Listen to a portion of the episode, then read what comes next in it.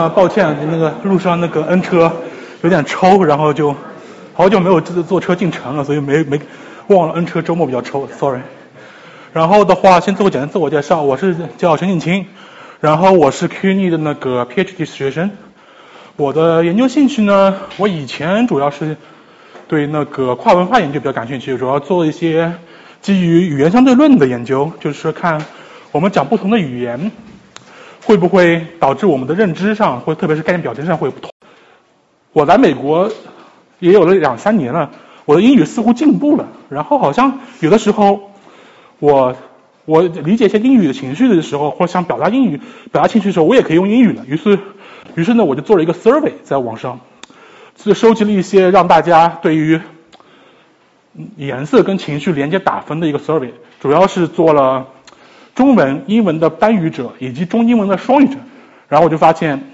双语者的话，它有点不一样。双语者他能同时知道中英文的隐喻，这个的话。而且他说不同的语言的时候，他表表现是不一样的。于是呢，我就开始看文献，然后就看看渐渐开始进入这个新的领域。也就是说，如果我们说两种不同的语言，那么我们和那些只说一种的语言的人，我们在一些认知加工或者情绪加工的时候会有什么不一样？然后今天我们就我就会主要是讲一些我们作作为双语者，我们跟单语者在认知在情绪上面的。一些差异，但这些差异到底是什么？有还有很多可能还是不知道。所以说，而我也而所以说，大家就是看看看着玩吧。然后如果因为有有些之前很多是在学术上面没有定论，大家都还在争论。我这我只是希望让大家知道这些看到这些东西之后，大家能能有些思考，会开始关注或感兴趣这个问题。然后大家没事可以多想想。哦，可以切下一页了吗？好。OK，好的，就是。这也是比较烦我，就是我来美国之前，我也是没想到，就是美国它双语人口竟然只只有百分之十几。因为之前在国内时候看电视剧、看文化，以为美国是个移民国家，它的说两种语言的人应该很多。但实际上呢，开始做这研究之后呢，我们要写 proposal，proposal 的话就得告诉这那个给我们方面的人，双语者有多么多有多么重要。然后我查了一下一些人口数据，才发现。呃，美国八十年代的时候只有百分之十一的双语人口，然后也是在增加，然后现在，呃，是能查到数据是八二零零七年达到百分之十八，还有的话，现在据有些专家猜测，但是没有普查数据的话，现在美国双语人口应该在百分之二十以上，而且的话，自从川普总统上台之后，他一直在推动美国的二语教育，所以说他希望美国有更多的人。能说两种不同的语言，因为之后我们会讲到，现在有些证据支持认为，如果我们能讲两种不同的语言，对我们有一些政治功能可能会有注意，呃，有有帮助。等会我们会详细讲。但是欧洲的话，按照我们看到，欧洲的双语人口比例就远远的高于美国。只要零六年的数据已经百分之五十六了，也就是说，基本上欧洲人中有两个人里边有一个人他能讲两种不同的语言，而且。我们有些时候开学术会议跟大家交流，他他会发现，欧洲的双语者他们更倾向于是真的双语者，因为他们在生活中会使用两种不同的语言，而我们中国人虽然从小学就开始学英语，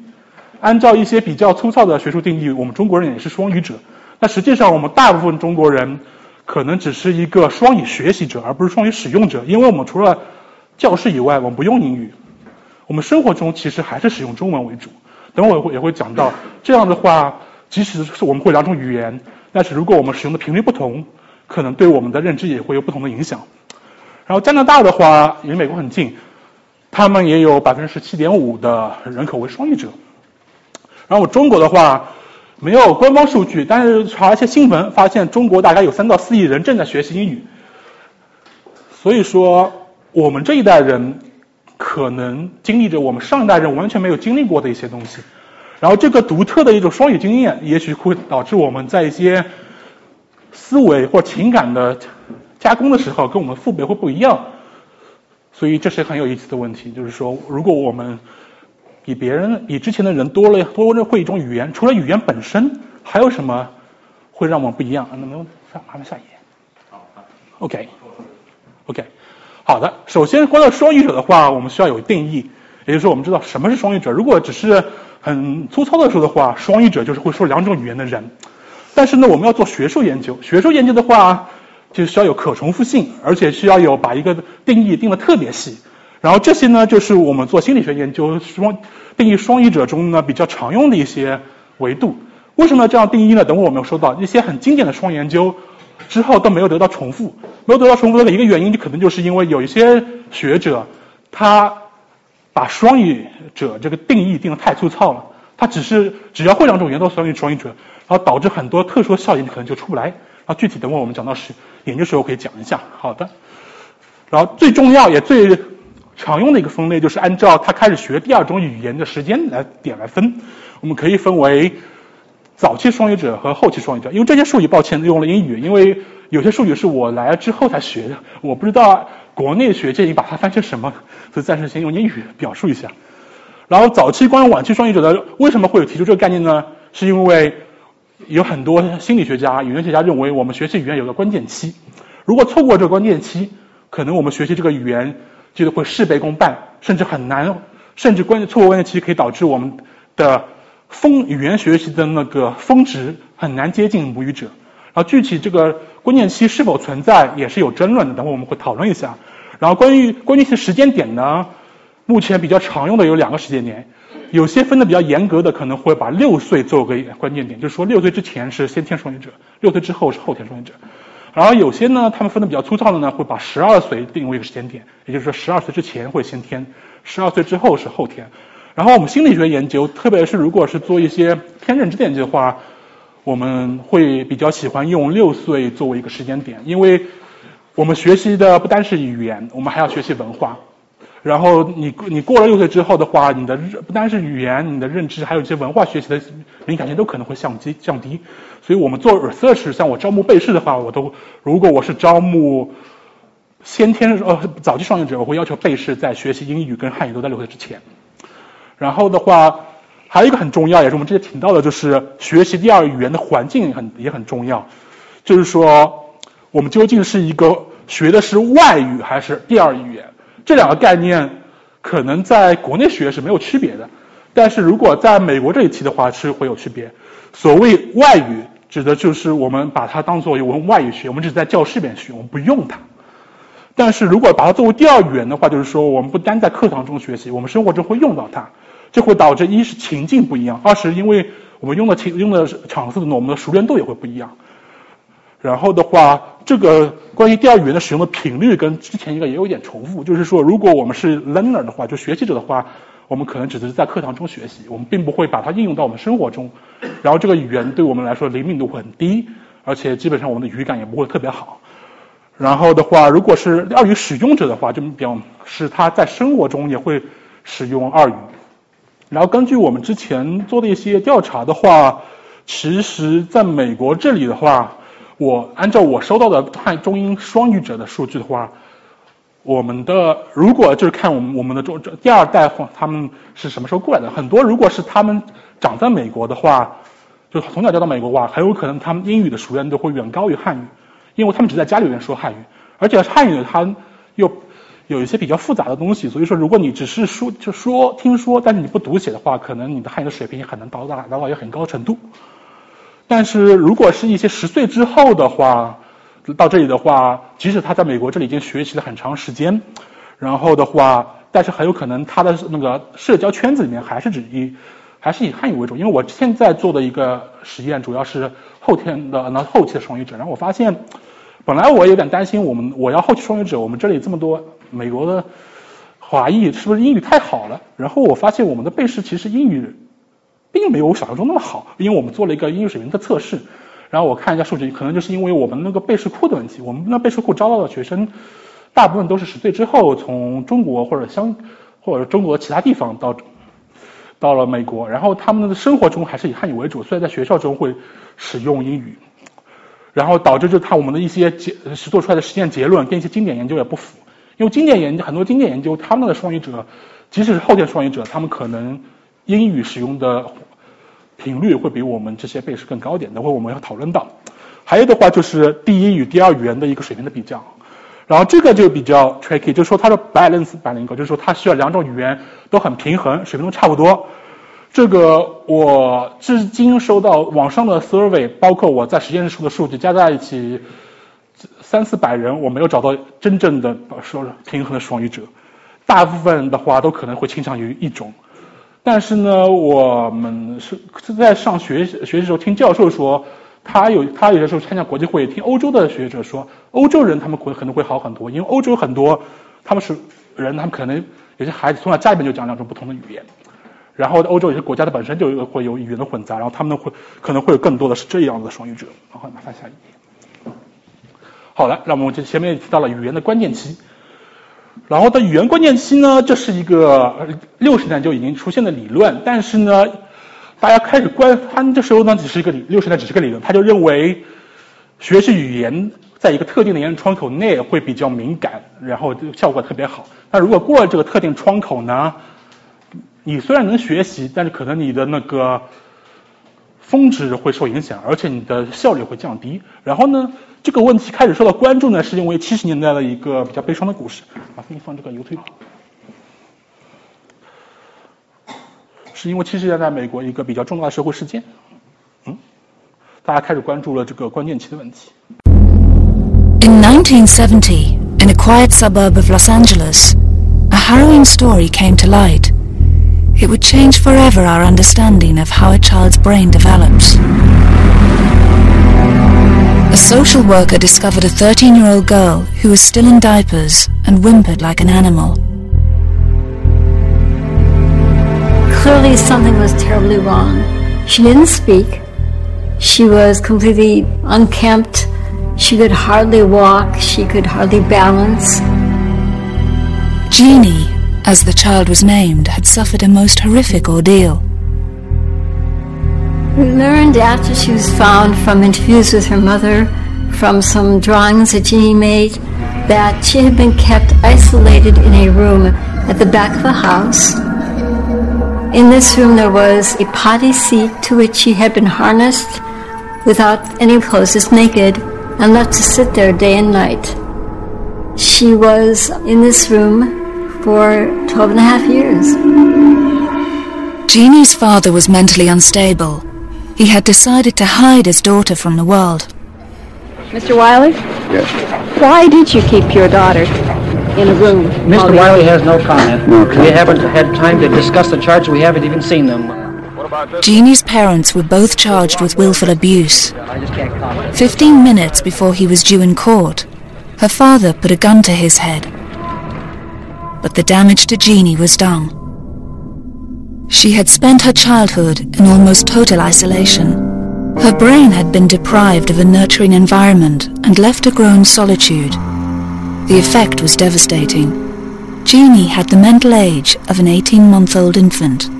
unable to talk.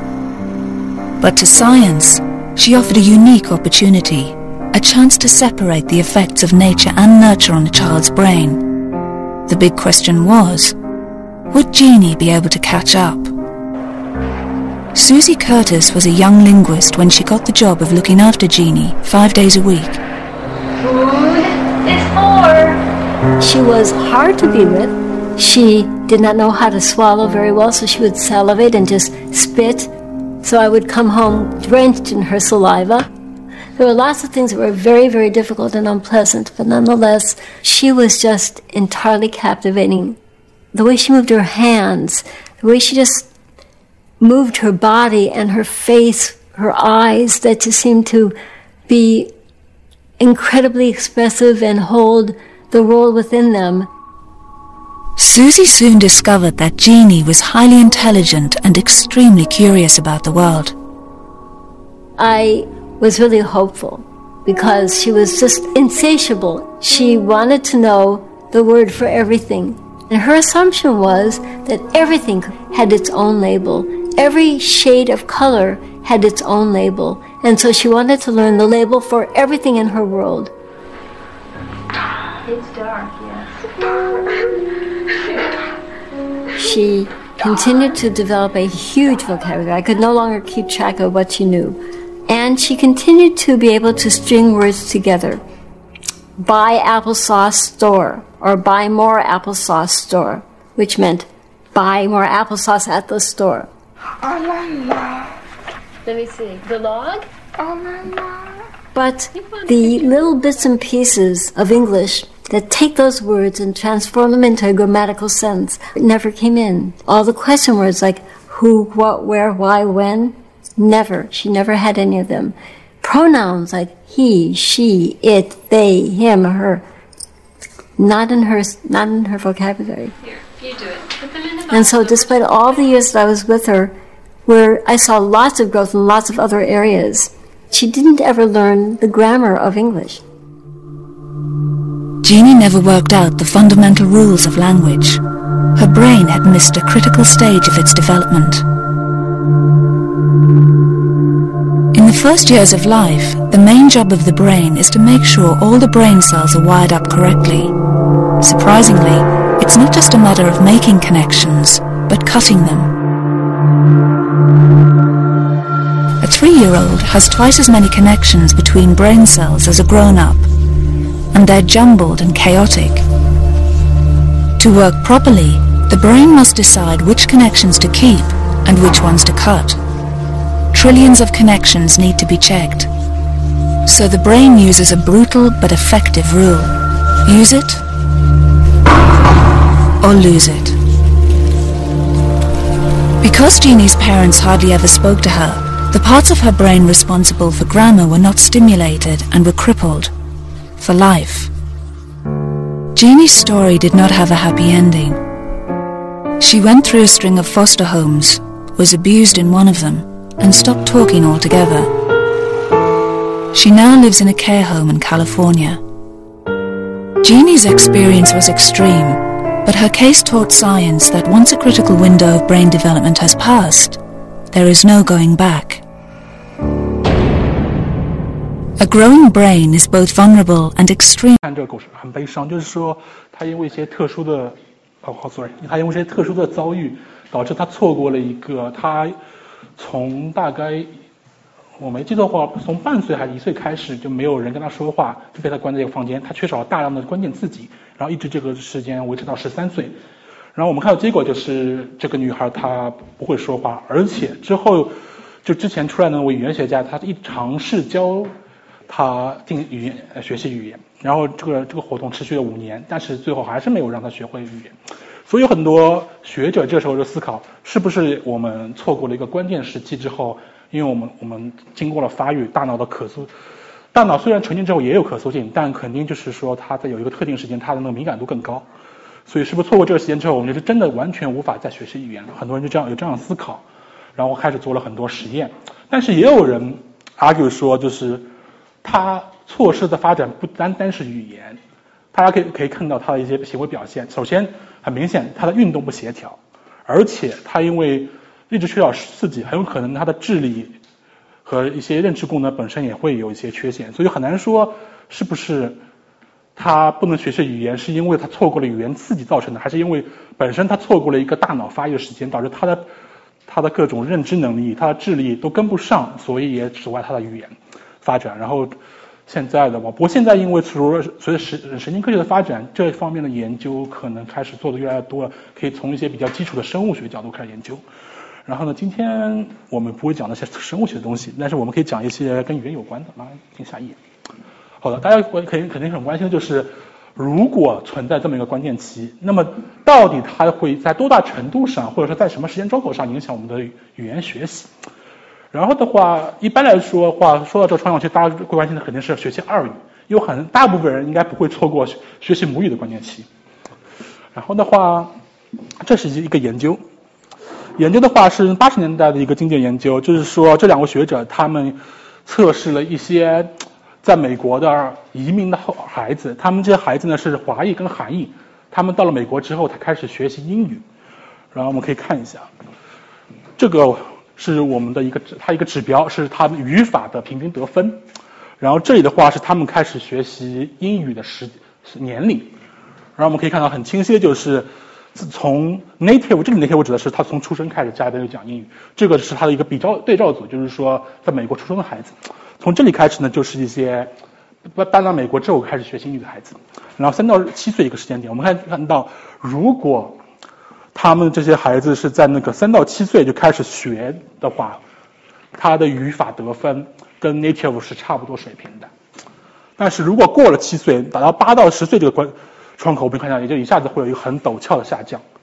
然后如果如果到了十五岁之后，那基本上就是差别很大了。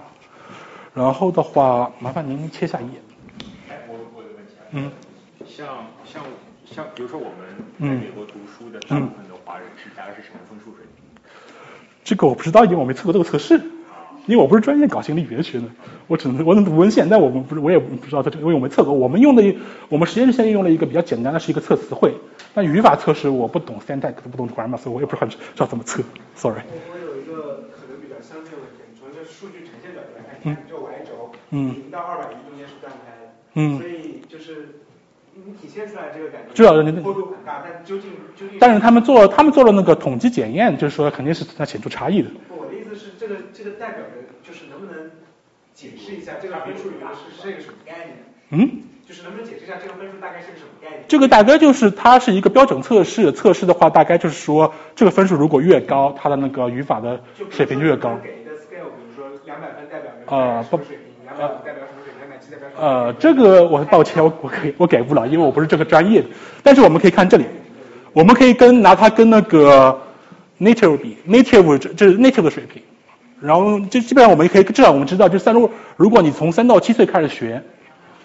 你你到时候测的话，你的水平跟 native 是一样的。我换一个问法，嗯，问法问法，在座的可能都考过 GRE，都知道 GRE 你就跟交哦 GRE 多少分，嗯，对吧？但是你交白卷就是零分，跟交白卷都有两分。哦哦 GRE 有多差，对吧？OK，但是问题是呢，GRE 是一个标准测试，但这个的话，我因为以很久以前看文献，我没有关注这个是不是一个标准的分。因为只有标准分，你才能确定它是一个正态分布，我们才能从那个 difference 上面倒推出它那个到底差多少。但是我现在因为很久以前读这篇文献，我也没注意它这个分数到底是标准分。但是你现在这个这个图表，不管前面怎么嗯其他的问题，但是可以说明的一个肯定是三到七岁和八到十岁开始有明显的差异了。这个差异多明显，这是一个问题。对。呈现的，但是这个差异肯定从这边开始的。嗯。嗯。然后它呃，麻烦切下一页，因为下一页它会给出一个更清晰的一个，就是说之前是一个平均数据，现在是散点图，就是说每一个点代表一个具体的一个参与时间的个体。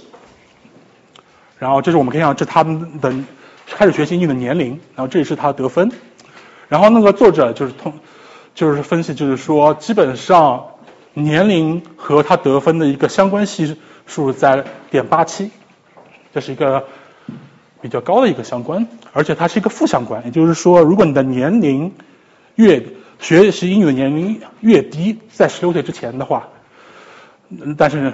学的越英语越早，你的将来你的那个得分反而是越高。而且呢，他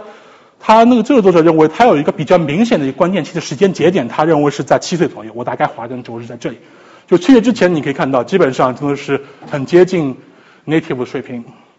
或者是很高，但是过去了之后，就是它会有点下降，就是说开始有可能会，OK，请出问题。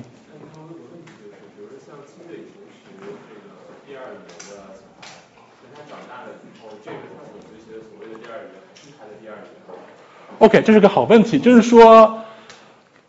这个我们用美国这个例子来说吧，很多人可能家里边说的话跟学校里边学的话不一样。第二语言定义是你第二，你你。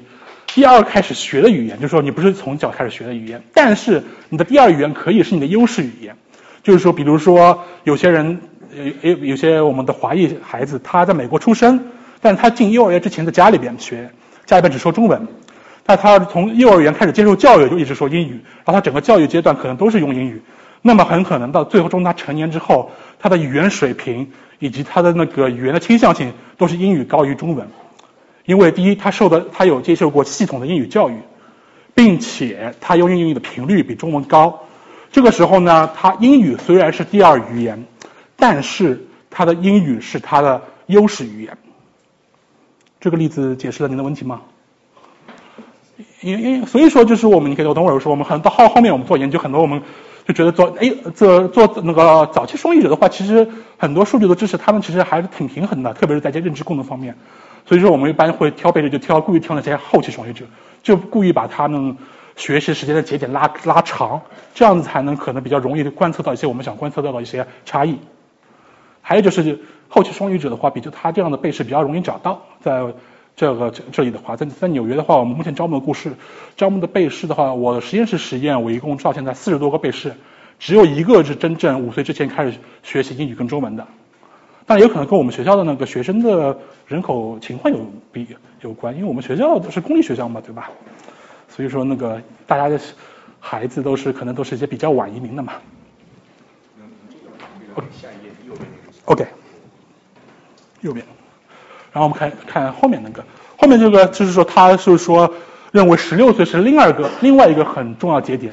因为大家可以看十六岁之后，十六岁之后的话，就是基本上我们从三点图上面可以看，它是没有线性关系的，它是一个比较混乱的一个分布，我们看不到很明。啊，你的问题是什么？不好意思，我问一下，就是这个 score 还是？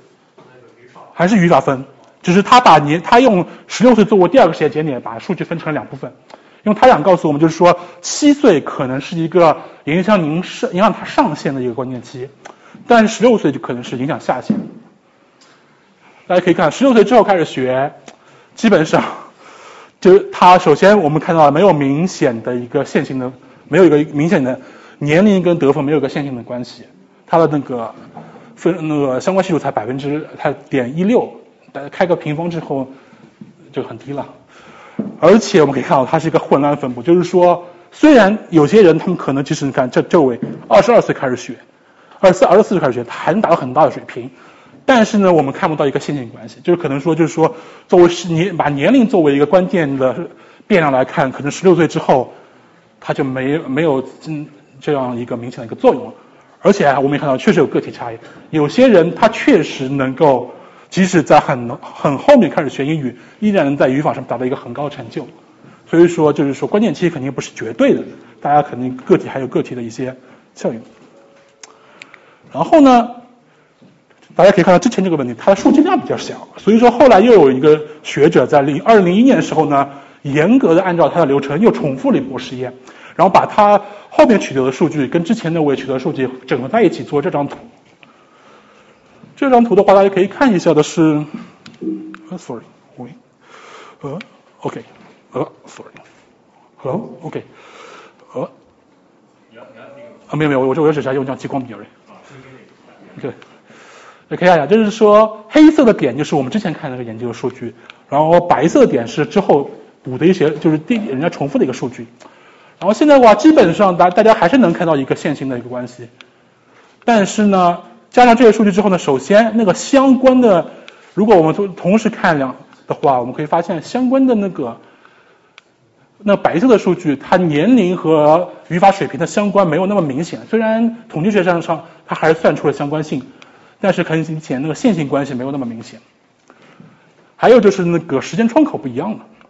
之前我们发现，之前那组黑色数据我们知道是七岁是一个关键点，过了七岁之后，它的上限会下降。但是看到白色的数据，我们可以发现，这个节点它大大概到了十六岁，就是说，如果是十六岁之前的话，它依然很有希望得到一些比较达达到一些比较高的语法水平。然后至于为什么是这样子的一个原因呢？大家就可以跟他进行讨论。有一个原因可能就是这两个研究他做时间，一个是八九年做的，一个是零一年做的。很有可能就是美国的英语教育水平进步了，呃，然后大家就可能其实在过了一个时间点，还是能够得到比较好的进步。还有就是说，他的那个确实被样本，然后呢，但是过了如果过了那个十六岁这个关键的话，大家可以看到也是没没基本上没有特别有一些线性关系，但就是没就是但是它上限可能就没有之前那么高了。然后呢，这里还是有个问题，就是说这两个实验都是在美国做的，然后都是美国人。那么在在是不是在其他语耳朵都是其他语言在学英语？那么是不是学其他语言也会有一个类似这样的关键期的分布呢？于是另一个学者在一零年做了一个另外一个研究，他是研究的是俄罗斯裔，然后的话这一组是在美国学习英语，这一组是在以色列学习希伯来语，也就是说他们的母语都是俄罗斯语，然后他们在学习两种不同的语言，在两个不同的国家学习不同的语言。然后我们可以看到，基本上大致一个 Python 它的一个数据的一个线性的关系看上去是差不多的，也就是说很有可能这种关键期的一个影响它是跨语言存在的。而且他他通过那个分析得到一个时间节点，也是在十六到十八岁左右，然后这个节点也是差不多。所以说现在我们大致就知道，就是说对于学习语法，大致上我们应该会在有的学家我们在六七岁或者是十几岁之前，总之是会有一个时间节点之前学习会有比较高的，可以决定我们比较高的上限。然后呢，接下来我们再看一下，OK。就刚刚那个图，还有就是哦，sorry。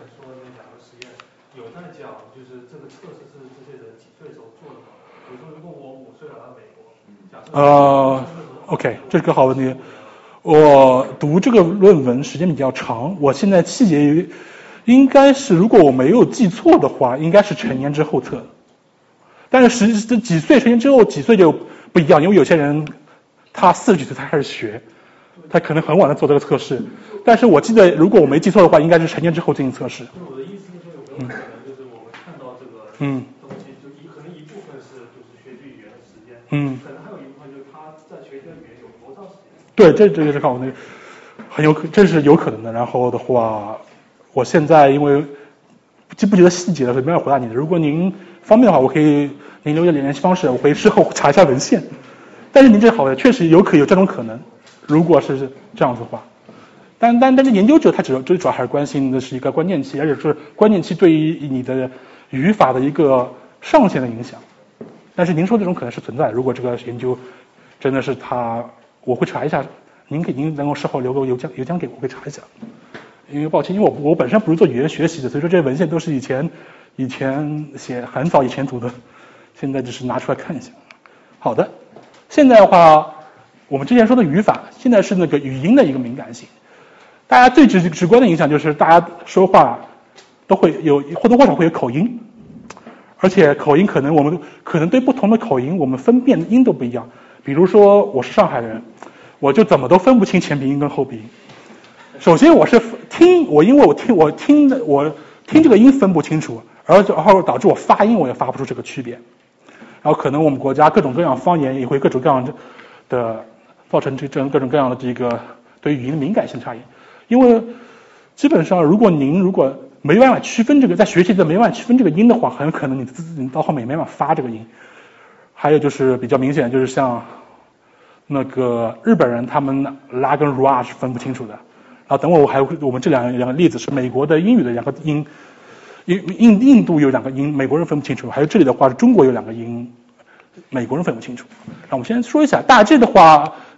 是通过一些研究，我们发现是说他们发现婴儿在七八个月的时候，他们是可以区分来自所有语言的音的，也就是说不管这个孩子他在哪里出生，他家里头讲什么语言。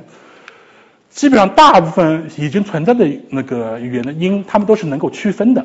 但是这个敏感性到了九到十个月就开始下降，他们开始专心于自己的母语，但是对于非母语的语音呢，它敏感性，它的区分的敏感性下降，然后到十到十二个月，这婴儿就很难区分，基本上不能区分来自非母语的一些特别特殊的音，如果是共用的那是没问题，但如果一些比较特殊的音可能就有问题。让我们先看两个例子，麻烦您看一下这个 YouTube。嗯，你说。就说那这样，如果是这样的一个命题的话，其实就是感觉到在九到十一个月、十二月的时候，已经有非母语和母语之分了吗？呃，在语音上面，它可能就是说，因为语言现在有些理论认为，呃，麻烦你先停一下。语言是一个统计学习，就是说很我们对于很多词汇的发音音跟义的一个关联，是靠我们不断的听到这些刺激，然后通过一个统计概率上的学习。所以说，而我们大脑它不是无限无。无限的也不是万能的，所以说它需要把我们的有限的注意力、有限的认知资源 focus 在你的母语上面。所以说，就是它可能是一个先一个这样的机制，就是说之前它可以对所有东西都敏感，但到了一个阶段，它必须得母语敏感，这样子才能比较高效率的学习母语。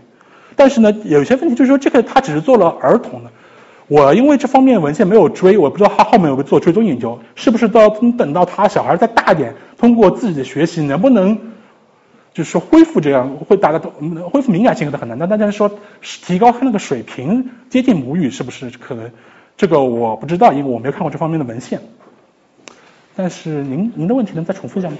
稍微一下，就这个小孩子从出生到十二月都同时在灌输，一直在用两种语言去刺激他。OK。他不会在十月份的。十个月的时候，十二月的时候，自动开始觉得哦，这个是母语，这个是非母语。小孩是不知道母语是非母语，他只是对这些东西敏感，特别是那种小的小孩。那像您这种说这种情况，很有可能他就是那种平衡双语者，他的两种语言都能达到 native speaker 水平。将来长大之后，但因为小孩他不是有功有目的的学习语言，而是而是它是一种过程，就是说你不停的接触这些语言，不停的跟成人有些互动，然后你慢慢的他就学会这个东西，他不是有目的学，所以说他。在知道有语言这个概念之前，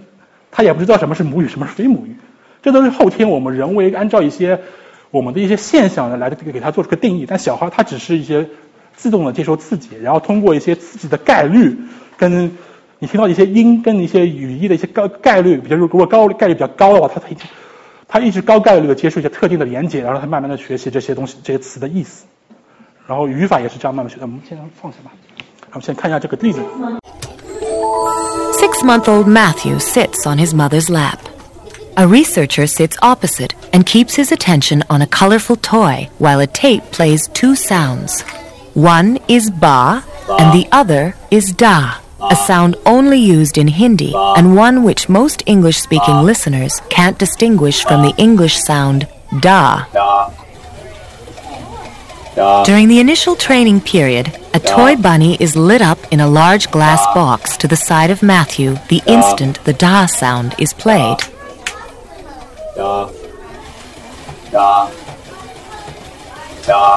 When the ba sound is played, the bunny stops and Matthew turns back to the researcher. The routine continues until Matthew learns to associate the change from ba to da with the bunny. Matthew even turns his head in anticipation when the researchers delay the bunny's appearance.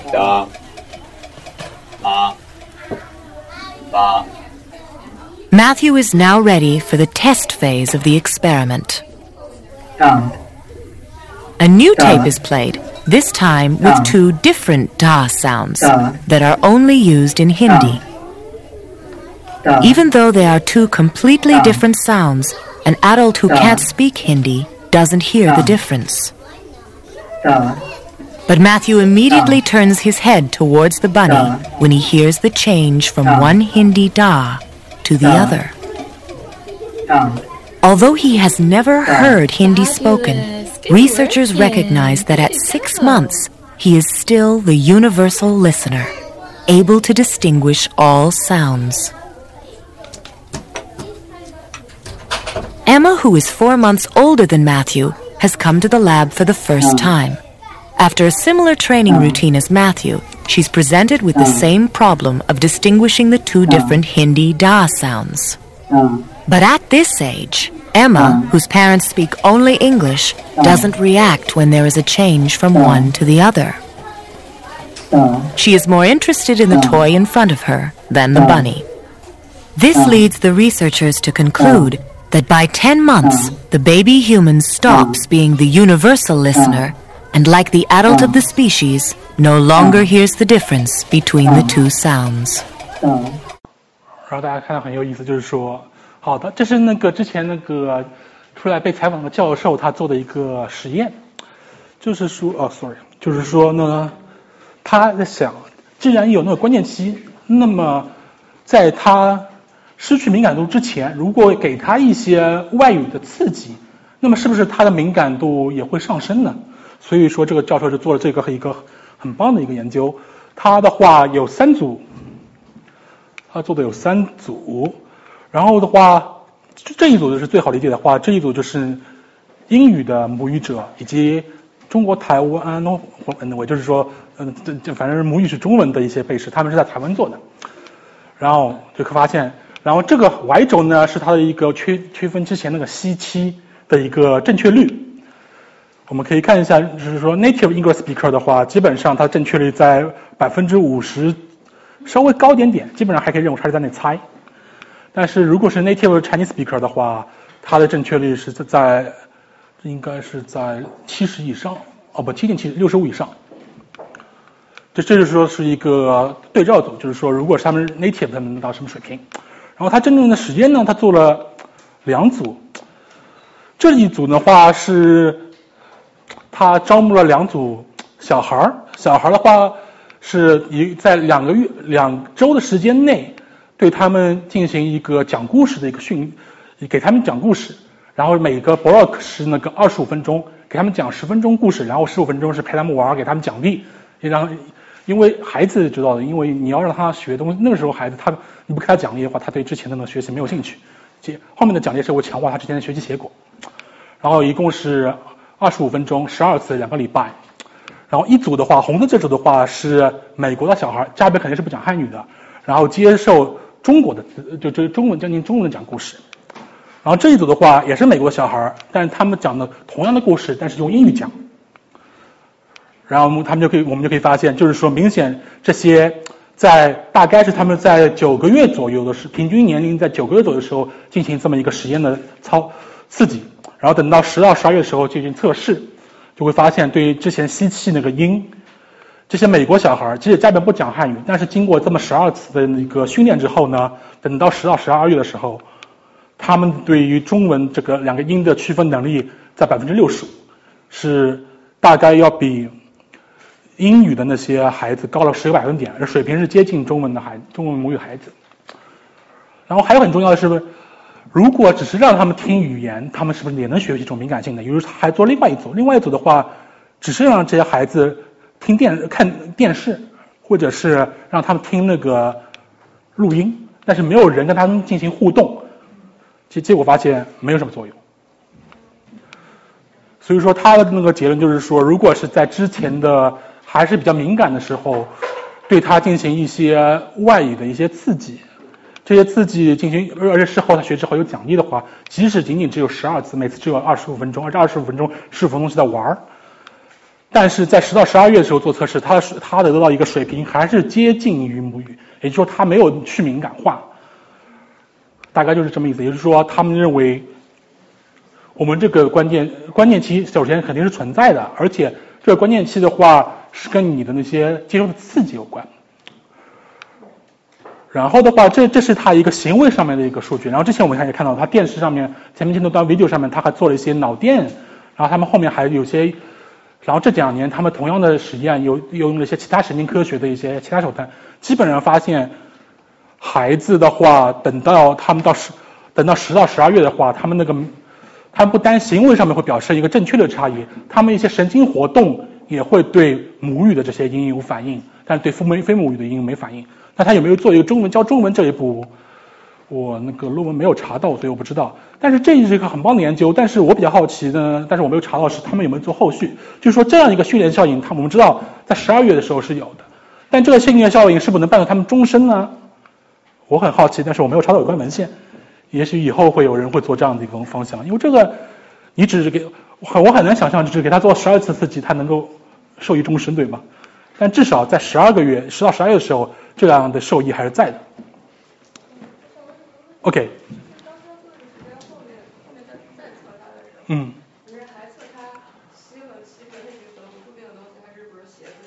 没有没有，吸跟气，他他们那个时候还只能分辨音，还没有学习词汇。不是，就是鞋和鞋，它也和吸和吸一样是 X 跟 P 嗯。但是但是您这就到了他下一个阶段，现在他们还是在学练建立音的连音跟语言的连接，然后您说的那是已经是词汇了，词汇可能，因为我不是这方面专家，我也不清楚那个时候词汇到什么水平了。我有个问题，就是刚才看到所有例子都是辅音的例子，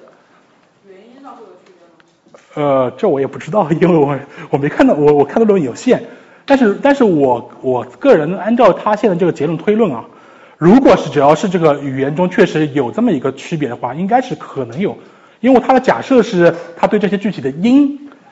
的差异敏感，然后具体是元音还是辅音，如果只要是两个语言之间有差异，然后这个你的你的语言中没有这个音，它可能就会脱敏。但这是我个人猜测，因为我我没有看过有关的证据，我也不能说到底什么样子，这是我个人推测。而且我不是语言学系的专家。嗯。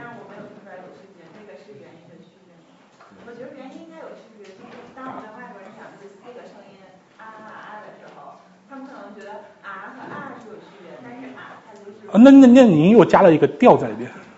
哦。您您还有一个音调在里边。但可能他的那个痛也是，就是十二十到十二个月就也会被 desensitize，也也会。这是这是你，哦，我不清楚，因为我。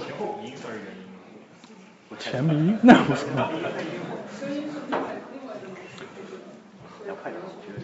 OK。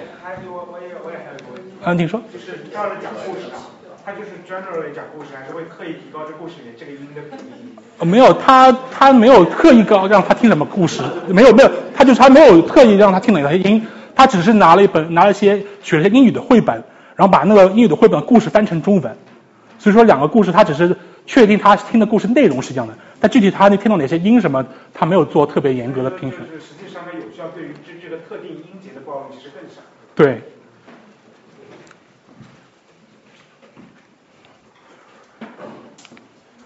然后的话，那么我们是如果案件，那如果一个人真的成年之后，他是不是真的就没有学习一个语言的能力了呢？然后这是去年一个呃一个 Broken News 这个一个很棒的研究，就是说他们在印印度，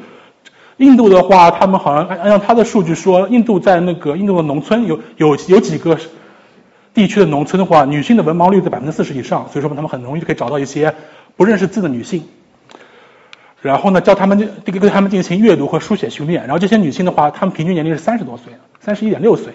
然后发现呢，首先从他们的语言表现上说，六个月的训练结束之后呢，他们的阅读能力已经达到了一年级的水平，也就说他们确实能学到的东西。而且呢，他们做了一些做了那个静息态的子成像，然后发现他们的一个神经可塑性也会变化，就说他们在那个视知觉的也有一些特定的大脑的一些地一些结构，它也它也发生了一些可塑性的变化。也就是说，即使到了三十多岁，你的神经可塑性依然能让你学习东西。但是有一个问题呢，就是说，他们不是完全不懂这个语言，他们是有这个语，他们语这个语言是他们的母语，他们能听说，他们只是没有读写，只是说他们进行了一个阅读和书写训练。如果是我比较好奇是，如果让让那个一三十多岁的人，如果重新学一门全新的语言呢，又会是怎么样？但这个就不知道了。但至少证明，就说你。我们三十之岁之就即使三十岁之后，我们还是有可能性的，就是说我们还是能学习的。而且确实，因为之前很多人都认为成年之后，嗯，很欣慰，对对。谢谢你给我们安慰。而且就是说，这个这个这个可塑性，这个学习能力是在神经层层面上面是有支持的。因为就是说，一些像我念本科的时候，我们学学的一些。理论还认为，人成年之后大脑可塑性已经很低了，就基本上你的结构很很难有变化。但是这现在这些年，越来越多证据的支持，我们的可塑性，成年之后可塑性虽然没有青春期那么高，但是不是没有，就是我们还是会有一些结构性变化。对，哎，那我举个例子，有没有可能，比如说，呃，同样学外语，一一组是长期的脑力劳动者，一起长期体力劳动，他们会有差别吗？就他们平时的这种脑用脑的这种。强度会导致他们的可塑性的变化不一样。呃，这个我没有看过相关文文研究，因为我这方面读的少。但我猜测就是说，一些脑力与脑力者或者是高教育者，他们有一个特点，他们会更多的使用策略。使用什么？使用一些认知策略。策略啊。他们有些认知认知策略之后呢，他学习的效率会提高很多。当然，还有一些就是说，有一些就是说比如说社社社会性一些层面的东西，比如说学习动机、学习欲望，那可能是不一样的。但是就是说，受过良好教育的人，他的那个学，他有很多学习策略，可以提高他的一些学习的效率。好的，那么说了半天，说到关键期，那么对于我们双语者来说，他们在语言能力上面的到底有优势？优势应该是很难有了。就是他如果是有劣势的话，劣势是什么样情况呢？让我们先看这样这个研这样的一个研究，它主这个是主要是那个词词汇量，因为大家其实如果有。双语的小孩也会发现，就是双语小孩在小的时候，他那个词汇可能会比同龄人学的慢。然后他那个研究者就发现，先先我们先看这边吧。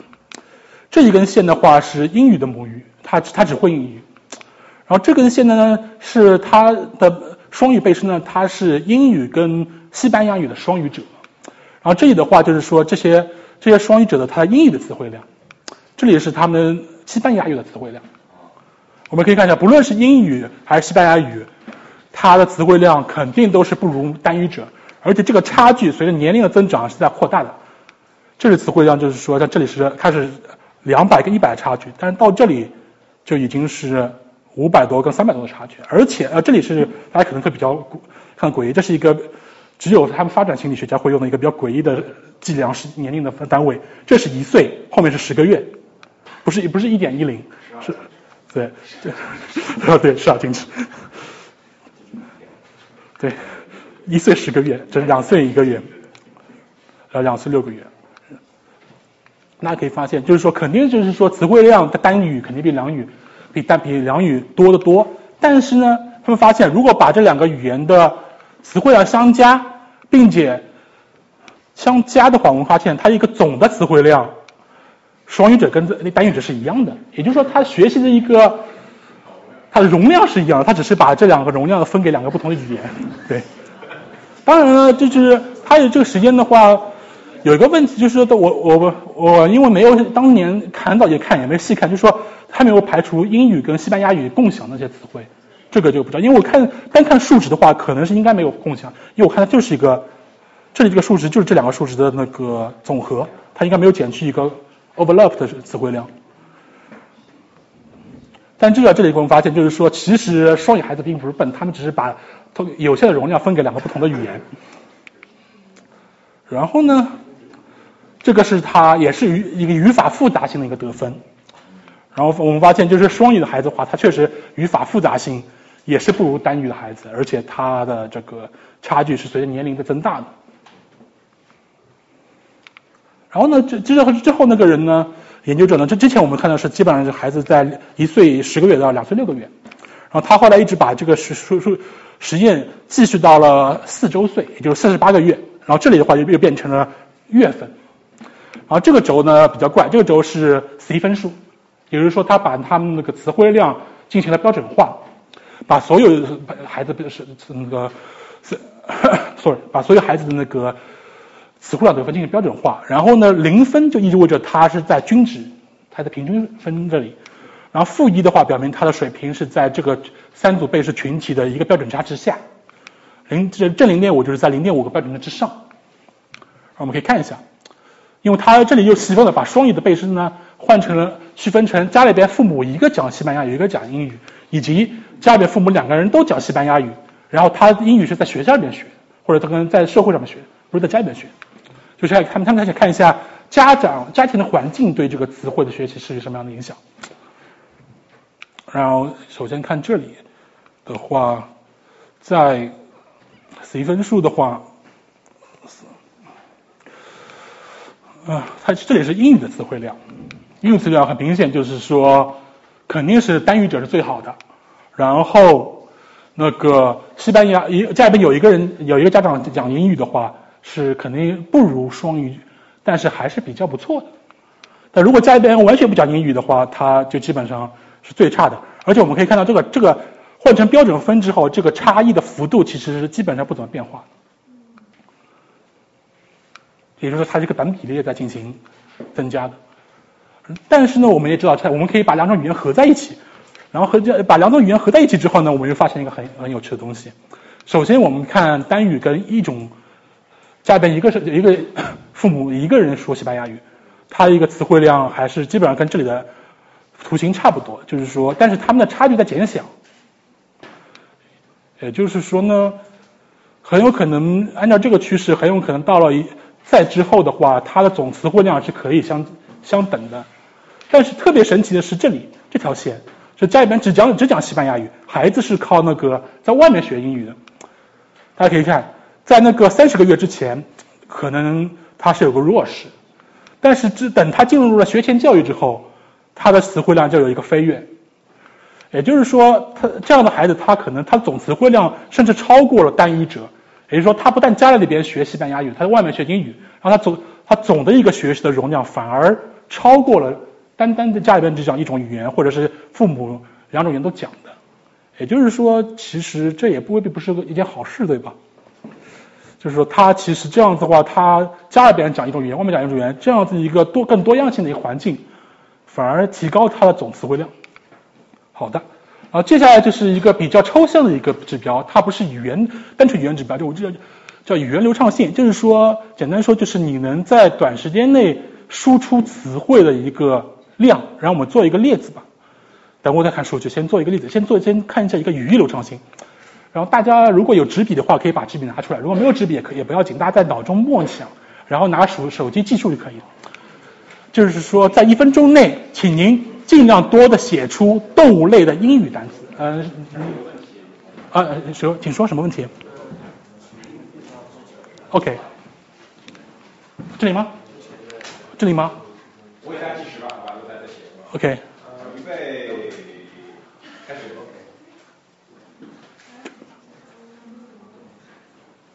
啊，你问，我你们都是在写。啊，你先问。好。嗯，就是说，你这里是假设了你大脑有一个容量，有一个词汇的容量，然后它是针对于两种语言。那么如果说这个小孩他从小在一个多于两种语言，比如说三种语言或者以上的一种 exposure 的话，OK，那么他会不会导致，假如说这个 capacity 还是一样的话，会不会导致他每种语言所拥有的词汇量都在一个非常非常低的一个？好好，你这是个好问题。其实，认为它不是种语言，就是说，甚至每一种语言有. OK，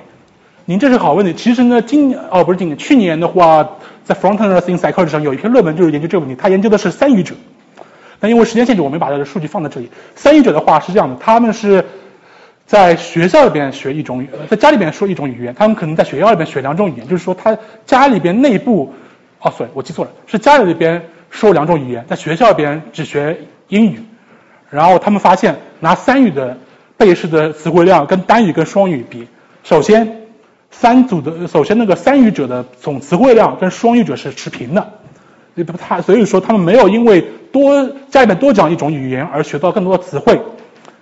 然后第二，他们在课堂里边学到的语言的词汇量跟双语者也是一样的。也就是说，他们在家里边说两种跟说一种语言，最终从家里边学到的总词汇量是一致的。也就是说，也就是说，他只是在家里边能学到一个总量，不不会因为你家里边多讲一种语言而增多。但他那个比较特殊，是因为家里边两种语言都不是学校里边学的。但是更多的社社会上的情况，可能可能很可能就是家里边两种语言，有一种是你在学校里边会学，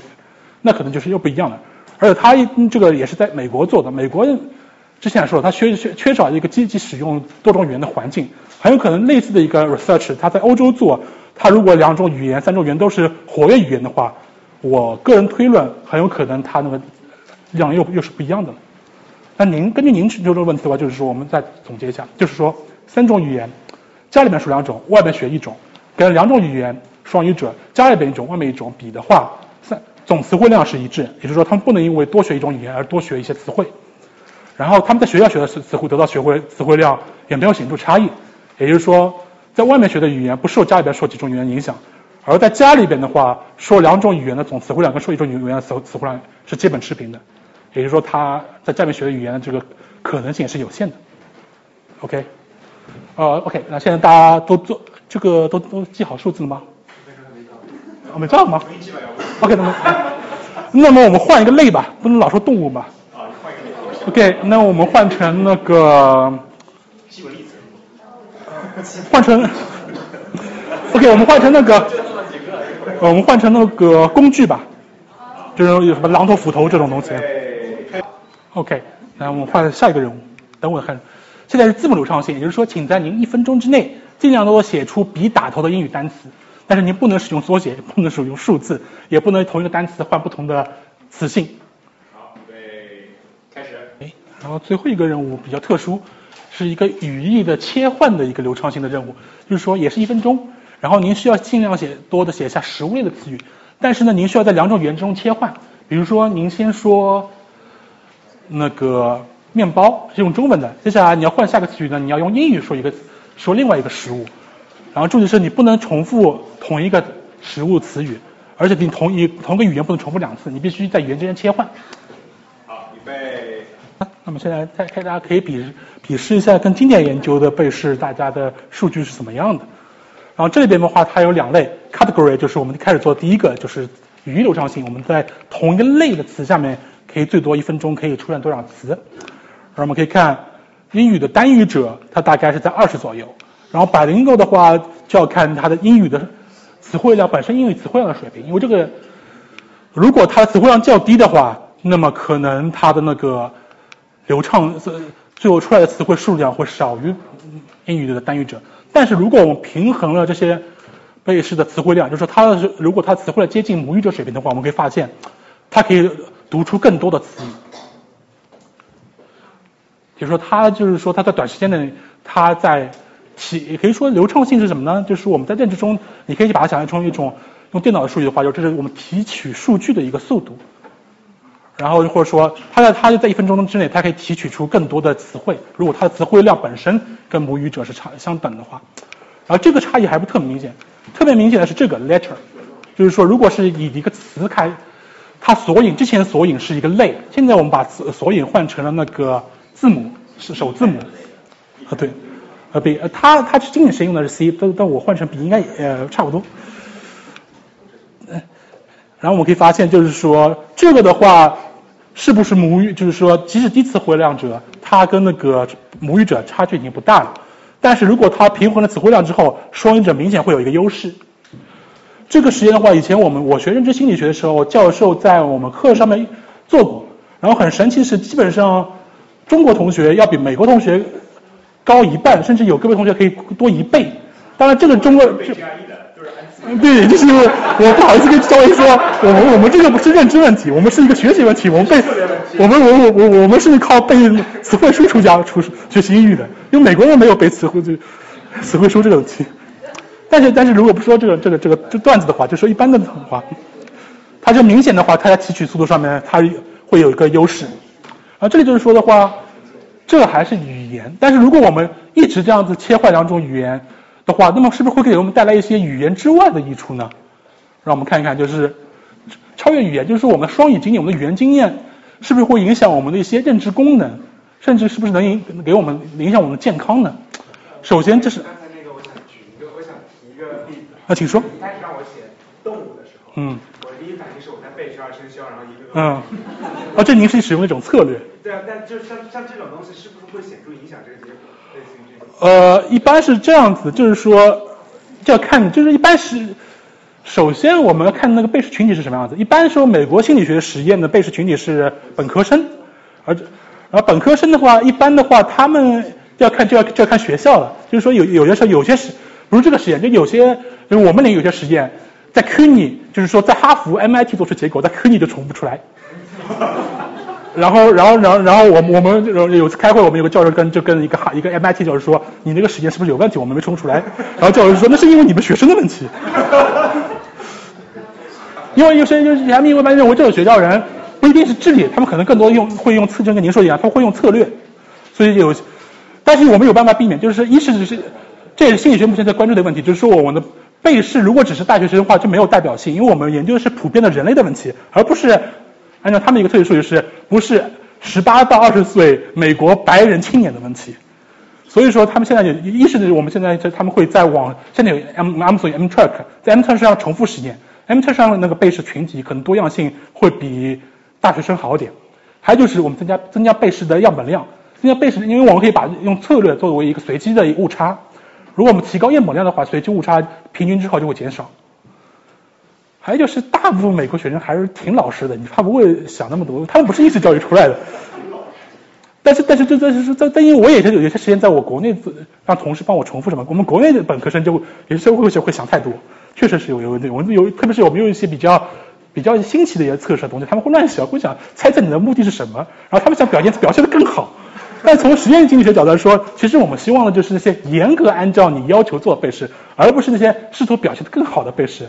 因为他一旦想表现更好，他们可能会有一些些心理活动，甚至会有一些策略，反而让你的数据结果不是你想研究的问题。像这些研究的三波赛一般多大？嗯？这些研究的三波赛。呃，这个的话，这要看是成人研究还是儿童研究。儿童研究一般都会可能会偏小，成人研究的话，我们现一般的话，像这种的话，我没有查数据，就我比较熟悉的是反应式实验。反应式实验的话，如果它从原理上来讲，我们先要预测你的实验效应量，然后根据实验效应量，还有你有没有达到的一个 power 来设计你要多少的 sample size。那实际实实际测试中呢，一般常见的，如果效应量在零点二以上的话，我们一般是四十到六十个人。但是有些效有些实验它比较它那个效应比较弱的话，可能实践中会有八十九甚至上百个被试量。但这是看这反应实验。如果 survey 的话，他们社会社会心理学特别喜欢用调查研究，他们他们调查研究基本我看到大部分人都会上百，因为因为他们测的东西比较复杂，测计复而而我们人类又有个体差异，每每个行为之间又有一些随机误差，所以说你可以你必须通过比较高的样本量，你把这些误差平衡掉。还有就是成本问题，你做一个 survey 几分钟，往上给给给个五五角零点五美元就可以了。我实验室实验，我做做一个小时，你不可能搞几百个样本量对吧？但在原理上来说，按照理论原理上来说，我们应该先是按照你的效应量，按照你的那个 power，然后去根据有个公式可以算出你大概需要多少 sample size。所以你刚才那个让我们录一点切换，在在这儿呃，这里没有，跟这个没有，这这里没有，我等会会说到为什么要这样做这么做。然后我先看一下双语经验是怎么影响认知的。这里这里是一个这这两年特别特别热门的一个话题，就是说，我们我们先首先我们知道人类社会现在是老龄化了，而且而且我们现在最关注的一个问题一个毛病就是 AD，就是阿尔兹海默症。这是一个非常痛苦的疾病，就是说基本上你的大脑功能慢慢退化，最后你会丧失一些个人的生生生存，不是说生存能力，甚至是生存尊严。然后美国的话，这个起步比中国早一点，但是中国的话这两年也开始起步了，然后花了很多钱，因为怎么说，大家都都都会比较怕这个毛病嘛。然后他们就是这个他的研究的话，他都他是通通过一些那个描述的数据，我们发他们发现是单语者或者双语者，对于这这里一共有五种不同的失智症，然后我们最常见的，我们就看 AD 吧，这是最常见的，就是阿尔兹海默症。这里的年龄的话是他们开始发病的年龄，也就是说出现明显的这个症状的症症状年龄。单语者他的平均年龄是六十五五岁，但双语者他是六十八岁，而且这个差异是显著。就是说他们关通过一些临床的数据，他们不知道原理，只有发现这么一个现象，就是说如果你你是双语者的话。那么你得阿尔兹海默症，从统计学角度，你这个人群得阿尔兹海默症的年龄可能会推迟三岁左右。然后大家发现这个有趣现象，大家想知道原因，于是之后就会有这两年就一直在研各种各样的研究。目前关于这样的一个现象的生理机制还没有定论，大家还在讨论。有的说是灰质，有的说是白质，呃，就是在大脑里边的两种不同的组织。还有那关于那个认知原因，有的认为是。执行功能等我们有说到，大大部分人认为是执行功能优势造成，但有些人认为是语义的语经常语义切换造成的。反嗯，呃，这个数据只是说明了两件事情的。它它对相关性没有没有关于我们因果性或者是说它背后的机制，目前还不知道。很多研究在研究。是基于这个数据来去推测这个这个因果性的话，无法推测因因果，无法推测。我们只是他们只是发现，只是通过临床数据发现一个现象。但是我们想知道为什么？因为如果我们知道双语者的具体哪一种活动或哪一种干涉能推迟这么三岁的话，那我们就可以在普通人群中推广。我觉得有没有可能不是一种双语者的一种特质，而是有有一种某种共共同的隐藏的原因？比如说双语者的环境，他们更呃。呃，这个，因为他们这里的话，diversity 我不知道，他们平衡了教育水平跟 SES。呃，叫那个社呃社社会那个经济水平。因为因为奥森海默的那个成因现在还不不明确，所以他很难直接在在那个 causation 上建立建立。就是就是说，大家就知道一个现象，现在各种各样的很多人在用各种神经手段、行为手段在寻找它真正的机制，但至少我们知道个现象。然后，但是但是知道，因为现在这么多经费用下来，这么多人在做这个研究，肯定。等一定年数之后，大家能渐渐知道理解这个没问题。但现在只是说，双语者可能会对双语可能会给我们带来一个这样一个优势。嗯，请说。啊，你说，你请说。双语是否包括呃非常不一样的呃 OK。哦，您指的是方言吗？哦对，这是个好问题。不一样的方言。是这样的，方言本来我是想专门列介绍几个研究，但因为时间不够，我就没说。但是确实这个阿尔兹海默症这个没有，但是等我会说到认知优势，认知优势有一些经典的效应，他们在双方言者身上重复得到了。也就是说，首先我们不知道关于方言是不是一种独立语言这个问题，大家还没吵清楚。那至少在双语的一些益处，双方有一些双方言者身上也能够得到。但是双方言就有个问题，就是说这两个方言它差异有多大？它是只有语音词汇的差异呢，还是它语法有差异？这个的话，因为这这这个研究现在不多，我看到的话，大部分他们主要关注的是这这两个语言方言之间语音差异多大。那即使是在有一个研究是做一希腊语还是瑞士语的一个主主流又是一个一个方言，它两个方言跟主流语之间语法是完全一样的，只是有些语音的差异。但是在之后我们会说到一些认知优势的特任务上面。它也体现出了显著比较接近双语者的一个优势效应。那这是个好问题，这个问题大家就在吵，因为到底，因为语言学家们，因为我我们有些老师是语言学家背景，他认为很多方言就本身就是个独立语言，所以有些人说世界上有七万种语言。呃，但是 心理学家就觉得不定，你这你这是只是你们推理，你要独立语言呢，它必须有心理现实性。然后现在就是有一些他们现在重复出一些双语效应。其实就对对给予支持，有一些方言可能有部分的心理现实性，就是就是说你一个东西是不是在我们心理功能上面能找到对应的现实？比如说，比如我们说就拿语言的例子吧，方言和语言，你可以在语言上面找到各种是吧定义来定义方言是不是一种独立的语言。但是我们要知道，就是说我们说这些语言对我们人类一直在说语言，那是不是这样子说？两种语言跟说两种方言得到一些心理学的心理的效应，是不是也是不同的或一样的？就是说，如果是说你说两种方言能得到一些类似于说两种语言的 pattern 的话，就可以认为就是说方言具有了一定的心理现实性。就是说，对于我们心理活动来说，有些方两种方言可能就是两种语言，它是等价的或者接近。因为我因为这两年这这今年一月份就有一篇 c o n n e c t i o n 上就有一篇文章，就是他以这个以双语者我我的突破口，其实就想解决一个人心理活动上面方言是不是一个独立语言的问题。因为有很多人认为这可能也不是个语语言问题，有可能是政治问题。有有些国家他就把方言定义为一定要认为方言不是独立语言，它是有政治上的考量。或者有些国家呢，它被分裂成几个国几个小国家，他们的方言就变成了几个独立的语言说法说是语言就是有枪有炮的方言。呃，这个我不是语言学家，我也不知道怎么能不能分。听到过有这样。对，我只能从从经济学角度说，我怎么怎么能理解？因为我不是专业的语言学家。既然提到了这个定义啊，我也有一个关于定义的问题，就是语言和文字，这里所有对于双语这个说法，文字有多大程度就包含在里面？因为我们知道语言跟文字不一定是一对一，同一语言可以有两种还有同一两种语言可以用同一种。呃，您这您这是个好问题。然后的话，这个就就就回到最早的语言的双语者，就是说，一般最粗糙定义说，你只要能说两种语言就是双语者。但如果细分的话，您就扯到一个语言水平的问题。就好像，就我就是说，如果我们要追求一种很高水平的双语者的话，他必须不单能说，他也应该能读写。就是看你怎么定义这个双语者。如果只是很粗糙一个定义，只要能说两种语言就是双语者。就是说，语言就本身跟语言的区别在这里，只是只是练程度上的。不是，就是说你哎，你具体一些功能可能不一样。因为文字是是一种系统，但语言的话就是，它是可能是更复，因为文字化主要是书面语嘛。嗯，那个汉呃，比如说那个蒙古语有两套书写系统，嗯，那内蒙是一套，外蒙是一套，但是它的语言互就语言层面、听说层面是互通的，嗯，书写上是不同的，嗯，那你这个算算两种语言可以吗？呃，这个我我是外行，我按按照我我的理解啊，如果他们语法是一样的，他们词汇基本上也是差不多的，只是字不一样的话，应该还是算同一种语言。那比如说 Mandarin 吧，就我们用的 Mandarin 跟台湾的同胞用 Mandarin，我们用的字是不一样的，但是还是被认为是同一种语言，对吧？但是我不是专家的，我不是语言学专家，所以这个我说我说的回答是没有用的。好的，然后回到就是说，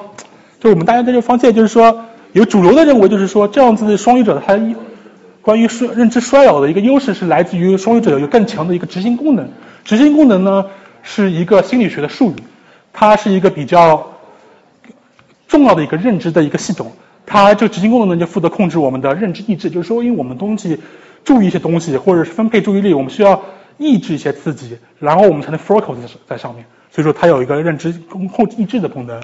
然后还要调控注意，就是我们注意这个还注意那个，或者是我们选择一些特定的，因为我们的注意力不是无限的嘛，我们必须注意一些特定东西。然后工作注意就是 working memory，或者我们以前老外们说的工作记忆。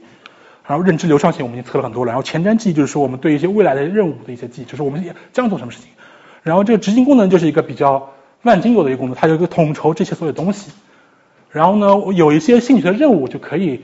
它是可以测执行功能的水平。但这里有等我也会说到有个问题，就是说心理学的测心理学的很多指标是我们希望测量我们心理学的心理活动或心理功能，但是我们很难直接测量人类的心理活动。我们都通过一些行为学、一些神经学的一些技术，我们都是间接测量。我们说通过一些数据，我们进行一些合理的学术推理论推导。来认为这些数据可以支持或不支持我们的假设，但是很多心理活动是没办法直接直直接测量的，所以等我说的，就是因为这些任务不能直接测量执行功能，导致我们解释结果上会有一些限制。好，先说西门任务，OK，就是说大家先记住任务，等会让大家试一下，就是我们会看到红色或蓝色的方块，您需要记住就是，如果您看到红色方块，就动一下右手；如果您看到蓝色方块，就动一下左手。然后我要开一下那个程序。这个任务大概就是说，它有一个。mismatch 嘛，就是说，我们是，比如说左手，我们是应该对蓝色反应，但蓝色如果在右边的话，很明显我们会感到有点困难，有有有点困难，会有点难，就是说有点不舒服、不流畅。然后这就是执行功能的控一个功能之一，就是说它可以抑制我们的一些注意，或者是说帮我们安排我们应该把我们的认知放在哪里。然后我们就发现这样子的话，就我们就有两个条件，一个是你的。反应键跟你的方块的视觉呈现的位置是一致的，这是一个条件。然后不一致条件就是说你的反应键，比如说红色应该是在右手反应，但红色如果在左左边的话，就有个不一致条件。然后这个时间的效应呢，就是这两个条件的 difference，它们在反应时间上的一个差异。如果反应时间越越短，就表明这个人的执行功能越强，他可以快速的抑制一些干扰，达到他想做的一些目的。所以说这个别 confuse，就是说这个指标它的 difference 越小，表明它的执行功能越强。然后这里的话是两条线，嗯，这条线就是双语者，这这这一条线的话就是那个单语者，下面条虚线是双语者。然后的话，它这里。的话，我们就可以看一下，这这里应该它轴大概标错了，应该不可能是零的，零的话反正两个两两个那个是完全一样的，大家就忽略一下数据数字嘛，应该是它那个图我我截的时候截错了，截错那个轴，但是我们可以看到就是说在明显首先双语者它这个效应肯定是比那个单语者强，也就是说像双语者能更快的切换它跟抑制这些干扰，而且这个差距。在三十岁、在五十岁之前、五十九岁之前不是很明显，还是这么小。但是等到五十五十岁之后，它就会有越这个差距越来越大，越来越大。是谁呃更容易？呃，就是说双语者他有一个优势，他更容易抑制一些无关刺激。就是即使这个任务跟语言没有关系。对，这个语就跟语言没有关系，就是他在认知功能上面的，他双语者更更容易抑制一些无关干扰。然后还有一些任务是，等会还要说其他任务，它也可能是光者也更容易进行不同的进行不同任务间的切换，而且这个差距是越来越大的。当当然这里也有一个重复测量的问题，因为执行功能本身就跟老就是跟阿尔兹海默症，阿阿尔兹海默症的一个症状就是执行功能或者我们说的下降或者我们说认知老化，然后你这个测试本身就是测的这个功能，所以说很有可能就是说你通过这这个这个数据来说。你你那个双语者有一个阿尔兹海默症的老化的的优势是不不一定的，因为可能有个共变量，因为我们只是测量一个反应，测量一个行为，这个行为可能有一个我们不知道的共变量，可以同时影响阿尔兹海默症，可以影响执行功能。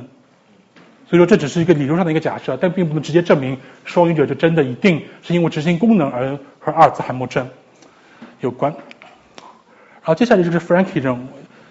就是说。这个任务的话，您会看到一列箭头，然后您需要注注意的是，这个中央的那个箭头是朝右还是朝朝左？如果朝右，你动一下右手；朝左，请动下左手。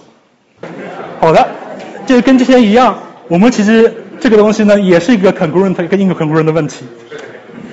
但这个大家的感觉可能比之前那个稍微难一点，因为因为这个对于那个你的 attention 就是你的注意的那个要求更高点，因为它这些这些刺激都在很近的这位置上，物理位置很近，而形状很相似，你是必须有更高的注意程度才能排除那些干扰。那首先呢，我们发现总的时间的话，灰色的框是双语的反应，白色的框是单语的反应。然后左边是就是说一致条件，就是说它在一个方向；右边的话就中间那个跟其他的不在一个方向。首先总的来说，双语的它的总的反应速度就要比别人就要比单语快。但是具体到这个 congruent 跟应肯工人之间的差异呢，其实这里的话，它虽然有统计学上的差异的显著性。就是说，如果你拿 incongruent 减去 congruent 的话，那实际上那个差异不是特别明显。这也是等会会说到一个问题，就是说很多实验它最后它没有重复出来，就我们到后面，就是说有大量的研究报告就就发现他们不能重复出双语这种认知优势的实验效应。然后大家会想，这是什么？我们花了这么多国家这么多经费做了这么多实验，这么多这么多人生都花进去，为什么不？为什么有的人能做出来，有的人不能做出来呢？这是什么？没，因为我在会上听一个教授说，他很他很有社会责任的，他觉得你我们花了国家这么多钱，因为有他们是他是做 neuroscience 的，他做磁共振，他做一个背试就几千美金，他是几十万几十万美金花下去，什么东西都没发现。然后我们就我们就要知道，我我们我们可以犯错误，那么我就必须知道我们错误的原因是什么，那么以后我们才能避免错误。然后大家就在在就就讨论。到底，首先是这个双者到底是不是在执行工作上面有优势？这个问题的话，因为毕竟还有那么多实验它是做出来的，就是我们一般认为可能是存在优势的。那么，就接下来就有一个问题了：如果存在优势的话，那么因为执行功能是一个这么复杂的概念，具体是哪一部分有优势呢？以前的学者大部分认为是意志控制跟认知认知认知流利度上面双者可能有优势，但最近有些学者他觉得。有可能是注意，然后具体的话，这个东西太理论，我们也不多讲。但是我们就去看一下这个问题怎么解决这个问题，这也是很多心理学家目前在讨论的。就是我们没有重复出来，但是我们想知道真相，我们怎么办？首先，很多研究它为了经济性，它的样本量是不够的。然后统计学上讲，如果你的样本量不够，可能你的 power 就不够。power 不够之后，你可能就是有些有些效应就是测得出来测不出来，它会有有些假反应。然后最简单的，但是也是最不经济的方法，就是我们要扩大样本量，就是做大量的背试。但这这就涉及到经济成本跟时间成本，因为特别是行为实验，如果实验室实验的话，那真的是人家是实验员一个小时一个小时做出来的，你很难做个几百个人这样子。还有就是多样性的问题，就是说我们背试是不是太有些效应，只是我们可能在一个很特殊群体上面得到一个效应，但我们在推论的时候，试图把它推到一个更大的群体。所以说，其实这个效应并不是普适于大众的。所以说，我们必须要，我们做研究需要把被试群体扩大，增加被试样本的多样性，这样子得出来的效应才可能是普适于大众的。还有就是一个问题，就是说更严格的双语类型的划分，因为大家知道，之前很多经典研究，因为是早期研究，它可能就只是把会两种语言的人就抓过来做当做双语者测了。因为我当年刚刚进研究生院的时候，教授也把我划成双语者。我连英语都说不溜，你说我是双语者，然后然后连 s t r 效应都出不来，这就是一个很基本的一个效应的出来，我现在能出来，然后呃然后是那个就是说我们要对双语者划分进行划分，就是说看这种认知优势是哪一种双语者群体上面出现的比较可以比较可能出现，因为这又回到了最早的一个问题，就是这样一个优势它的它心理学的产生的机制是是什么？为什么我们是因为什么样的行为或什么样的心理活动导致我们有这优势？即使是双语说双语，那么我们是说具体双语的哪一部分？比如说我们是经常说语言呢，还是经常切换语言或者什么其他的导致了我们有这优势？因为现在一个比流比较主流的这种小说那个理论是认为，我们这种认知执行功能的优势就来自于我不停的在两种语言之间切换。就前面我让大家做的最后一个任务。就是前面三个流畅性，最后一个流畅性，因为我们长期有大量的经，有一些活跃的双语者，他们有大量的经验是在一个一个同一个语境中大量的两种语言切换，这样的经验导致我了他们大脑的在切换不同任务或者不同切换不同内容的时候，它更快速、更有效，从而提高了我们的一个认知优势。而且而且这两年的话，有一些他们有些做了一些上千样本大样本是的数据上面，确实发现，在一些活跃双语者，就是说在工作环境生活中使用双语的频率更平衡的人，他的那个认知功能的这些效应，会比那些只在家里边用家里边跟工作使用不同的语言，那那是不不那么灵活双语者的效应强得多。所以可能就是也。虽然不能说直接证明了，但是就是说可能支持之前那个假说，就是其实我们执行功能的来源优势来源是因为不同的在两种语言之中切换，所以说那些活跃双语者可能才有更强的优势效应。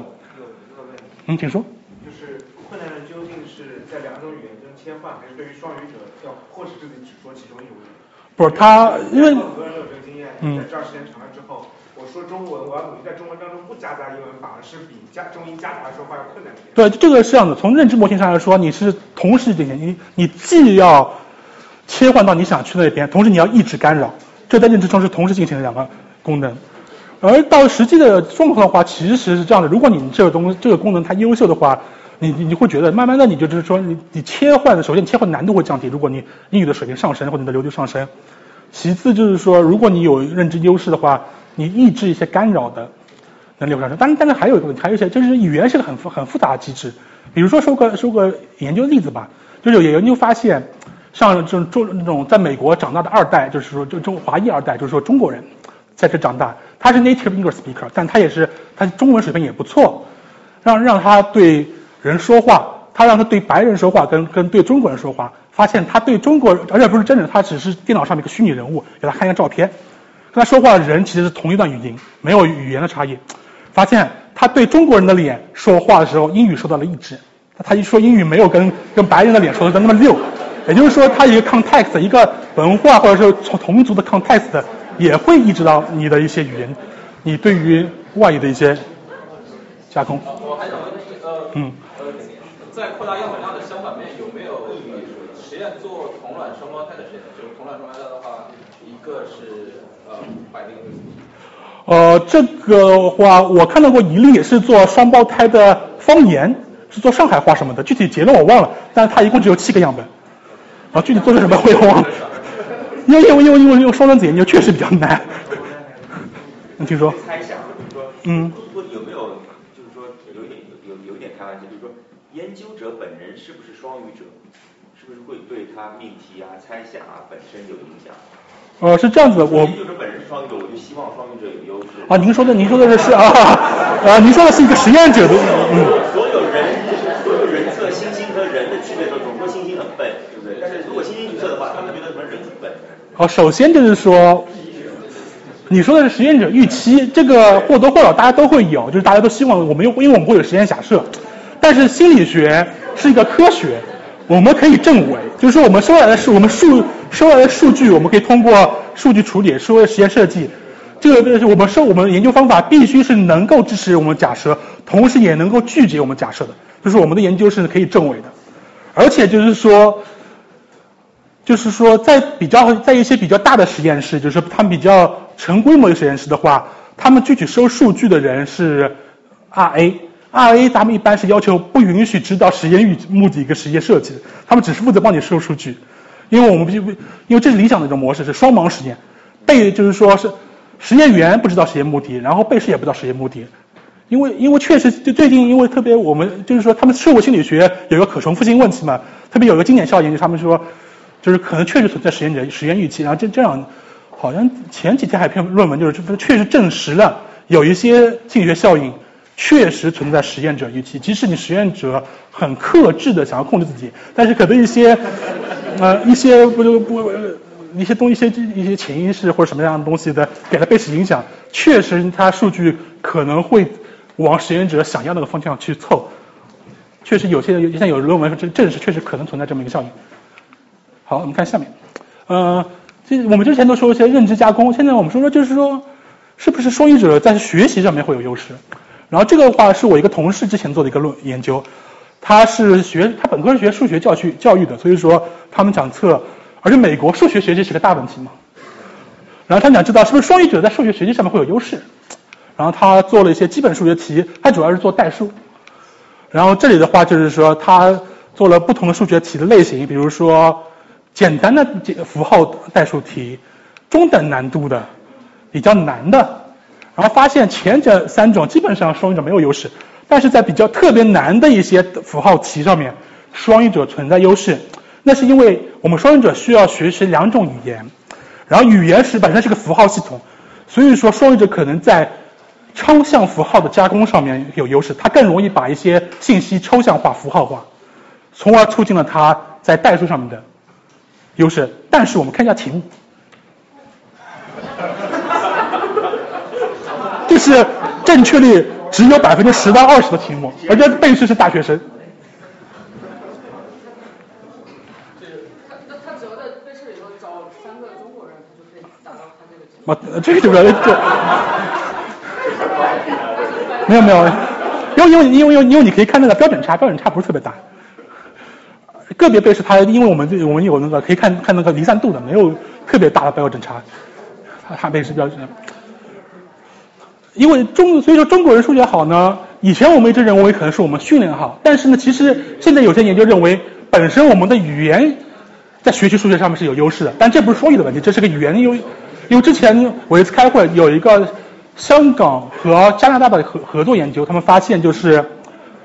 他们让两岁多、三岁的孩子学习一些抽象数学符号，就你自己创造一个数学符号，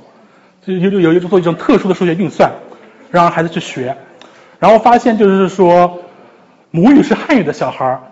比母语是英语的小孩儿有巨大的优势。不论是他这个小孩在香港还是在加拿大。跟跟家庭环境有关，可能跟文化有关啊。他们平他们平衡了 SES 跟那种这父母的那个家庭水平什么的。这种跟家庭的，文化这个东西，跟你的 social 但是文化嘛，他所以说他在他要在香加拿大也做了一组嘛，加加拿大香港人就就没那么像。对，还有就是说，他说，他这这这因为还因为我还有就是他有他有背景，他之前肯定对中文进行分析，就是说我们中文可能本身就有些就抽象度比英语高，还有就是中国人我们计算上面有优势，就不用说了嘛，因为我们音节更短，因为不是双语我就不说了。好，现在我们到下一个，就是说双语者的概念表征。接下来呢，我们到了一个更加抽象的一个问题，就是说我们都知道通过语言我们可以学习概念。然后概念又可以分抽象概念跟具体概念。然后抽象概念的话，现在研究认为就是说抽象概念特别是依赖语言和文化因素。所以说我们如果对比文文化差异的话，就会发现抽象概念存在文化差异的概率会高于具体概念。然后呢，现在到双语者的话，这就有很有意思问题了。双语者它有两种语言，那么它两种语言的话，如果大家之间没有差异还好，如果两种语言彼此是对特定概念有差异。甚至如果冲突的话，双语者会怎么办呢？然后的话，理论有很多，但大致就是两种可能性。一种呢是认为双语者的二语它是从一语转换过来的，所以说它的一些概念表征是会主要受一语的影响跟限制约。还有一种呢就是认为双语者他如果水平够好的话，他的二语的表征虽然来自于一语，但是在习得毕的成熟之后，它是独立于一语的。所以说，他加工二语的概念的时候，并不会受到一语太多的干扰。然后这个还有点抽象，我们看一下例子。首先呢，就是我上次也说到一个东西，就是我们领域的不得不提的一个问题——时空隐喻。隐喻的话，最早是语言学家跟哲学家提出来一个重要概念。这个就是说，我们通过我们人类只能直接感知具体概念，那我们抽象概念是怎么来的呢？我们是通过具体概念的经验来建构抽象概念，就比如就所以而这种两通过具象建构抽象的链接的方式，我们称作为隐喻，因为他们最早是从一去观察一些语言中隐喻使用发现这种现象，但现在已经发现这种映射是存在认知机制，所以它不仅是个语言问题，它是个思维问题。然后时空隐喻的话，就是我们通过空间经验来建构时间的经概念。因为我没办法直接通过肉体感受时时间，我们必须通过一些具象的东西来理解和建构时间的概念。然后的话，目前已知的话，我们时间隐时空隐喻呢，主要有三条维度。首先是上下维度，就是说我们用上和下这个数值空间来表征时间的未来前后。比如说汉语中的一个例子，下一周，就是我们把下作为了一个未来的方向，而上是过去的方向。时间是这样子过去的，然后前后的话，也是另外一个比常用的时空的隐喻的一个维度。然后中文的话，我们前后其实，嗯，我本科导师做过一些研究，发现中文的前后隐喻的比例，不像老外那么绝对。老外的话，他们更多的会英，特别就我指的是英语者，英语者更多的是认为前是未来，后是过去。但中文的话，这个比例没那么绝对。然后的话，还有就是老英语者基本上不会用上下。表征时间，但中文的话，中国人他也有更强的、更高的概率倾向于用上下，而不是前后来表征时间，它有这个倾向性。左右的话，我们不在语言中直接说左右和时间，但是我们在文化的一些具体使用中，我们会有这样一个表征。这是比较是个例子，就是日历。我们会发现，日历的话，时间永远是过去在左边，未来在右边。所以说，一般对于大部分人来说的话，因为我们生活中有这么一些暗示性的信息，我们会习惯于把左边表征为过去，右边表征未来。但中国有，对，这这这这主要理论认为就是一致日历还是数学顺序？因为我上次讲的时候也讲过，就是说他们拿台湾人做过一些研究，发现台湾人就会跟我们大陆人比较不一样，因为他们会这样子写东西，而我而我们倾向于走从左往右写。但是这个这个本身不，这个不是语言嘛？这是我们使用语言、书写语言的方式。它本身就是说，这就在中，因为这个东西不是语言本身嘛。但是也是经验，就是我们通过一些文化特异性的经验，会导致表征未来跟时间过去。然后这里的话，主要是一个看双语者会不会表征。我们现在知道的是，英语者更高比例的是使用前后这个轴来表征时间。然后中文者的话，相对英语者更多使用上下轴。然后我们看最左边跟最右面，最左边是英语母语者，没有基本上没有接触过汉语，右边是中文，就是说 Mandarin bilinguals，但是他们是在台湾测，所以说台湾测，所以说那些人没有真正学习过英语文化，没有接触过英语文化，只是学习过英语，勉强我们可以把他们算在单语者。我们可以发现，说英语的大部分人都是用前后，但中文就明显会有一个上下的一个比例。然后我们看一些在在美国测的一些双语者，首先他们如果用英语测，这两个是用英语测，就是说他们做这个测试的时候的语境是英语，但是他们是 Mandarin 和 English 百灵狗他们会两种语言。然后的话我们可以发现，如果他的中文水平比较低的话，基本上跟英语者是一样的，他不会他做他用用英语的时候不会切换出中文的倾向性。那这是这是个概率问题，就是说。对每个人来说，这是个 yes or no 的问题。但是呢，我们做了他们做了一组人，就可以看到一个概率。但是如果是即使是用英语测，但是如果他们中文的水平比较高的话，他们会有相对于左边更高的概率使用中文的习惯方式上下。然后，如果这个双语者他们是用中文测的话，就很明显，他会基本上他比例是接近于母语者单英英语单语者的。所以说，这这告诉了我们什么呢？就是他有些问题，就问看测他们到底喜欢用上下轴表征时时间，还是喜欢用左右轴呃用上下轴表时间。它有一些有个它应该是给他们具体一个东西，让他们去摆哪什么东西在未来，什么时候在过去，然后看他具体摆出的轴是哪根轴。然后这是这是一个人可能只有一个结果，但是他人多的时候的话会有一个有一个有一个比例。你说，请说。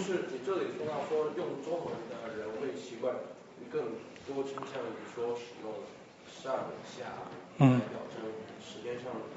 就是未来跟过去的区别，而英文的就不一样。那么问题就是说，这到底是因为就是说使用一门语言的人会这样说，是因为这种说法在这门语言中是语言，就是说语法上正确的，或者说是正确的语言的用法，还是说因为呃，就是说这种时抽象的时间上的概念前后就是时抽。抽象上未来跟过去的概念，跟抽象上的前后概念有这样的一种。好，是这样，这是个好问题，这就就关系到我们是怎么习得概念隐喻的。首先，概念隐喻它不是语，它已经不是语言，它是我们的思维的方式。然后呢，我们认为就是我们通过我们的文化经验、我们的语言经验，我们从小长大一些这些经验来帮助我们建构这些认知的思维。所以说，我们是从我们的语言经验上面学的。至于语言为什么会有这样的变化？这就得去问这就我是个语言学家，这语言是怎么发展的了。但是我们现在已经知道，就是中文跟英文有这这样一个差异，而这样一个差异造成了说中文的人和说英文的人在思维上面是思考时间上的一个差异。而且他这里用的任务是非语言任务，所以说他做他虽然他 task 有一个语言语境，它本身有一个语境，但是它任务是非语言的。他就是说我们是确实我们是这样子思考时间的，而不是单单是这么说时间的。然后这个数据告诉我们的呢，就是两个，就是说双语者切换这样时空隐喻的机制，它有受两个因素影响。首先受语境影响，你如果是用中文的，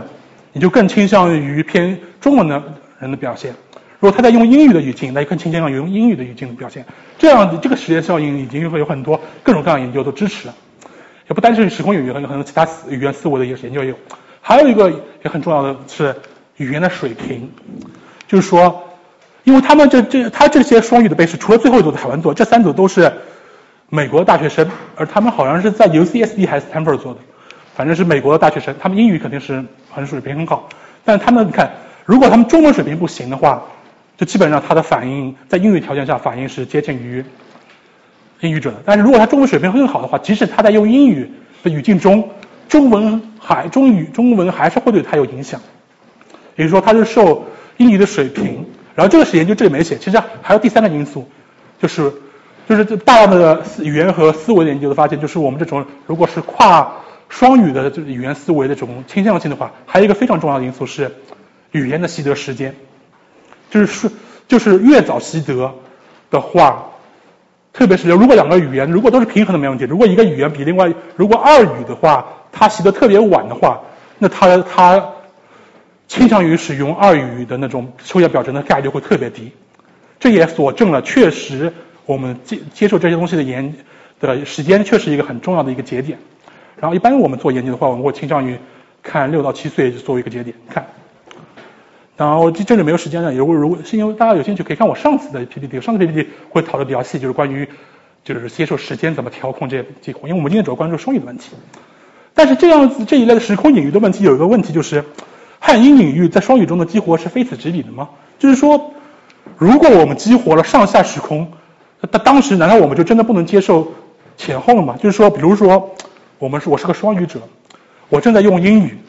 我在用英语，对于我这个体来说。我虽然前用用了前后，但我这个我这在那个当时，我真的就不知道上下了吗？然后通过时空隐喻，我们是没办法知道解答这个问题的。因为时空隐喻它的行为指标是非此即彼的，一一个背驰它只有一个 choice，它要么表现出中文型的，要么表现出英文型的，它没法同时测。OK，现在到了最后一点，就是双语者是否有两个灵魂？这是那个查尔曼说的一个名言，他认为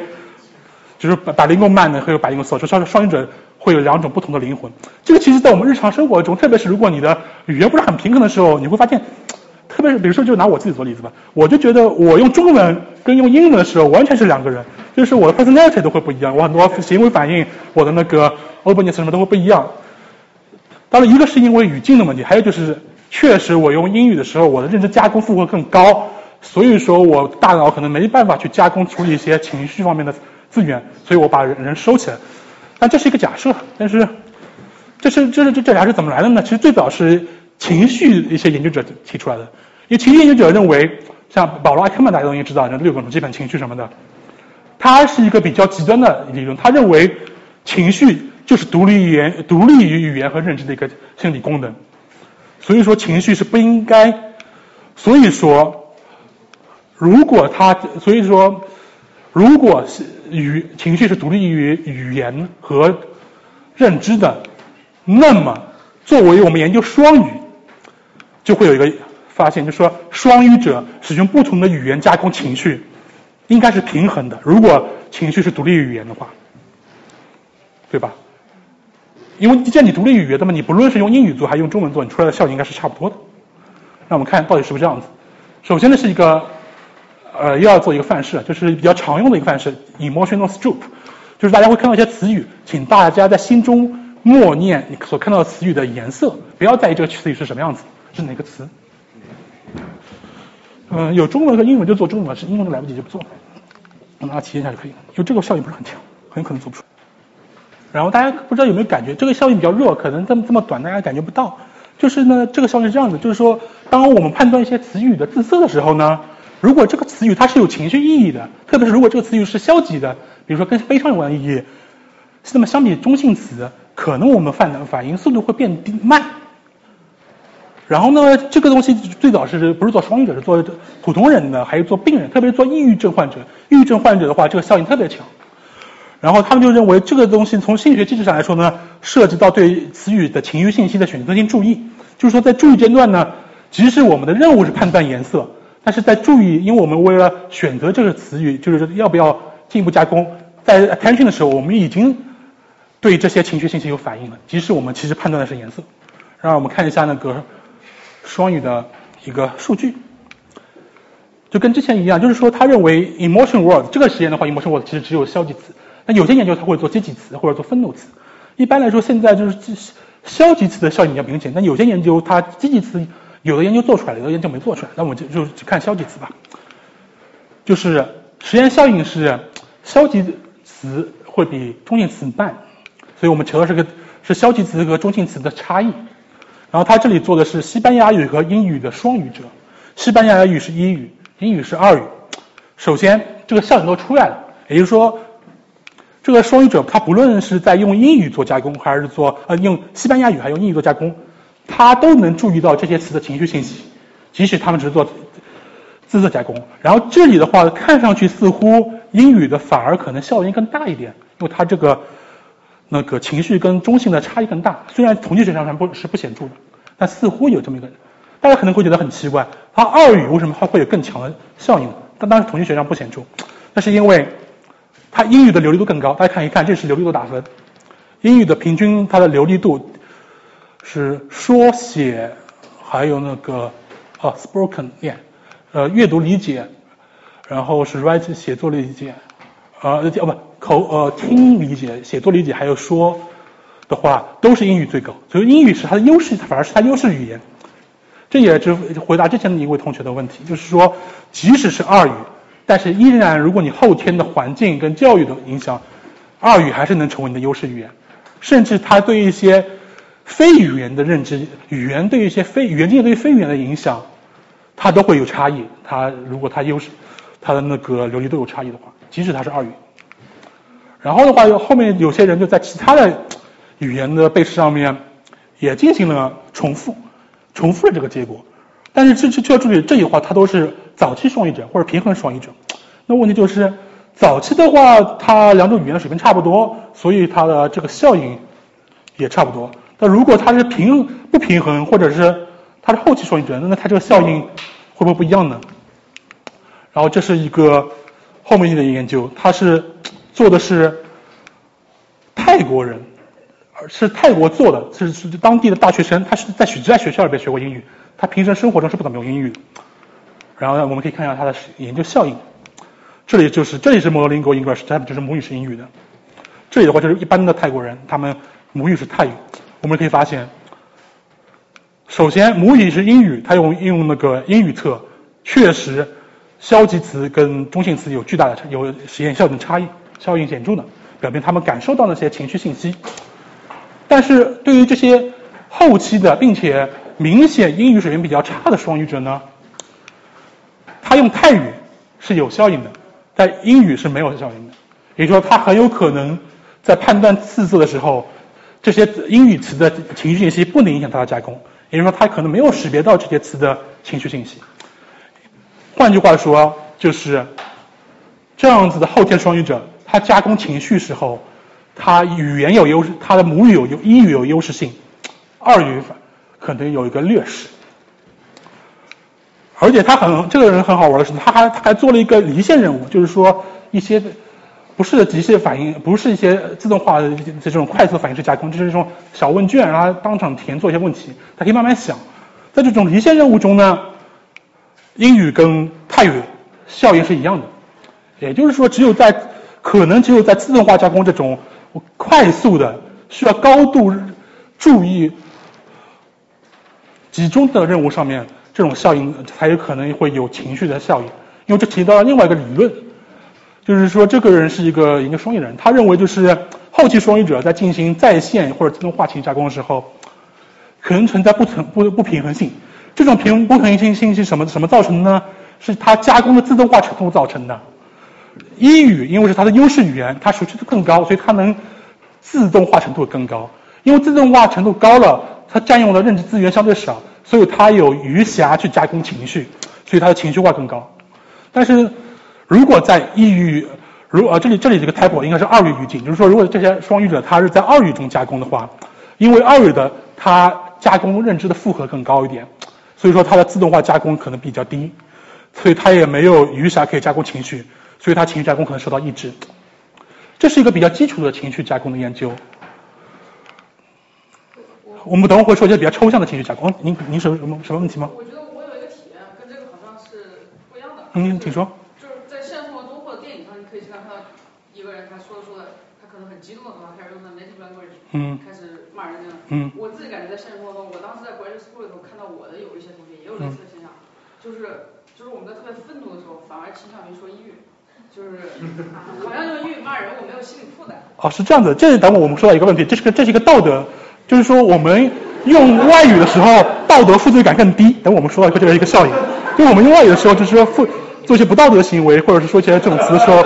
负罪感更低一点。因为我们心理距离的话，他们有有些人认为，从心理距离上面讲，外语跟自我的心理距离更远一点。等我们会说到这个一个，这是现在比较热的一个效应。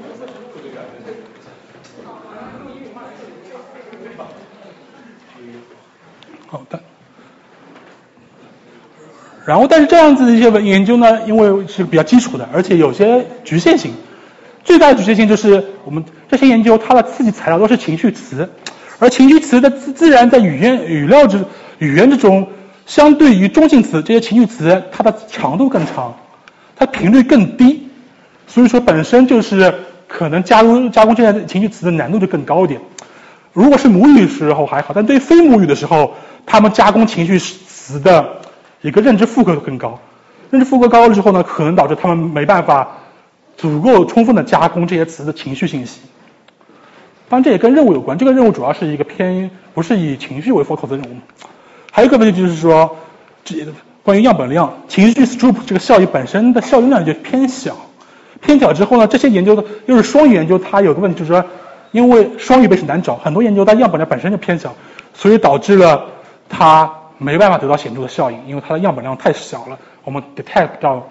那个效应。好，现在我们就说一下比较抽象的情绪加工，之前都是基础的，就是说怎么加工情绪词。现在我们加工一些比较抽象的非语，不是那么语依靠于语言的一些情绪加工。首先，这是这两年特别要火的一个概念，叫外语者效应，就是说他发现我们用外语跟用母语时候做一些决策。做一些情绪反应可能会有差异，而它限定是外语者效应，意思就是说这些人都不是这些人的二语都不没不那么好。好，这是第一个，这个问卷大家都填过，但是我们前面看了一下，因为是样本量不够，所以结果没有出来。就好，我们先看一下这个问题吧。二十，因为二十个人，你像一个人就是只有一个权重，这是一个经典七十八七八年的一个经典的一个道德两难问题。这个这里一个问题大家没有做过，就是说一辆火车在火车上开，然后这里有两个分叉，这个分叉上面有有五个路人，如果他继续开下去，这五个路人就要被碾压致死。然后另外有一个分叉上面只有一个路人，然后你正好在闸旁边，你需要做个决策，是让这个车继续开压死五个人，还是把闸转过去，让他去压那另一个人？也就是说杀一人救五人。就什么都不做，对，什么都不做。你不想杀，你不你觉得有愧疚感，你不想杀人，那就死五个人。但是你为了救五个人，必须杀一个人，这是一个问题，叫 switch。然后这个从数学概率上讲是同一个问题，但是情境不一样。一样是火车在开，前面有一个有五个人躺在地上，可能喝醉了或怎么样。然后你在一个天桥上面，你前面是有有你前面有个胖子，然后这个车呢不是火不是列车，是小电车，只要有重物前面挡着，列车就会停止下来了。然后你需要做的判断是，你要不要把胖子推下去挡住车？也就是说，你要是不是要杀死胖子救五个人？然后这个时候呢，人们的反应就会，这两个任务的差异就是说，这个你是直接杀人的，你是你你是有负罪感的。这个话你只是按一个钮，你没有直接杀人，你只是做个决策。然后呢，选通过他们选择不同呢，又有两种，比较功利的决策就是说保大保障最大利益，就是说牺牲一个人救五个人，就是拉闸或者推人。道义决策就是说他要遵守道德规范，他不能做坏事，所以说他宁可放任五个人去死，他也不愿意牺牲一个无辜的人，这种这种是比较符合道德标准的一个选择。用。因为大家的道德标准一般是不伤害人，至于救不救人，那是另另外一个 level 的事情。虽然你可能你不伤害人的直接结果是有多死四个人。然后我们看一下，这是他的实验结果。实验结果呢，就是说他有两种条件：使用母语或者使用外语。然后他其实做了三组被，这里的话我只放了两组，因为地方不够大了。这一组的话是 native。OK，这里是 Spanish speaker 和 English，就是这这一组这一组的话是英语母语，然后学习，呃，这里是 native Spanish speaker 或者是 native English speaker，就是说他是 Spanish 或者 English 的 bilingual。然后呢，他一部分是用 Spanish 在做，一部分是用 English 做，有些是 Spanish native，有些是 English native。好，首先我们看 switch 那个任务。首先，我们看，不论他是 native Spanish or English speaker，他的数据的这个模式是一样的，就是说，他使用母语跟使用非母语的模式是一样，即使你的母语不是同一种。我先看 switch，switch 就是这种这样子的，就是说你不是直接杀人，是没有差异的，你不论使用哪种语言是没有差异的，大大家都会去选择开个开关把它转过去救四个人。多四多就四个人，但是呢，如果是这个效应的话，就是亲的，你是不是要亲自杀人？这个问题的话，用 native 语言，就是说他用母语的话，他选择杀胖子的概率更低一点；用外语的话，他更倾向于做出个决策，就是把胖推下去。好，同样的这个效应，这是为什么呢？大家原因是大家他认为就是。但这他这个研究典型的，他之前其实没有明确的研究假设，他只是发现有意思现象。你说这个效应这两年有很多人重复出来，但是关于机制大家还在讨论，因为这是只是给出一个解释。至于这个心理距离或者是情绪距离这个东西，到底是不是真的是这个现象机制呢？还有争议，因为现在没办法直接证明这件事情。但是至少研究者给出假设，是因为你使用你的外语的时候，你离自我的心理距离更远。也就是说，这些事情更不像自己做的，所以说你更容易做一些不道德的行为，或者是一些比较冷酷的行为，你的你的道德负罪感会低一点。而且这里，然后这里的话是他比较了一下这个这一组都是没问题，他这一组就是那个推胖子那个任务的话，他比较不同的语言程度，这是 native，然后他把 bilingual 呢，就是这他要把说。他把那个英语，就是说分外语条件组又分了一下，这一般是低于平均数，这一般是高于平均数，也就是说这一组的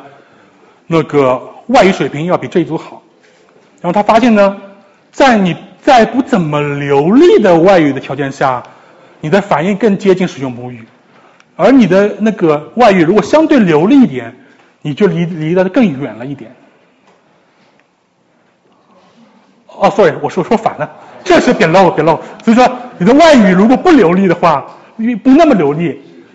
相对来说你的心理距离更远，你就更容易做那个不好的决策。你请说。嗯，这他是不是有一个前设，就是说一个人他的道德直觉是在他的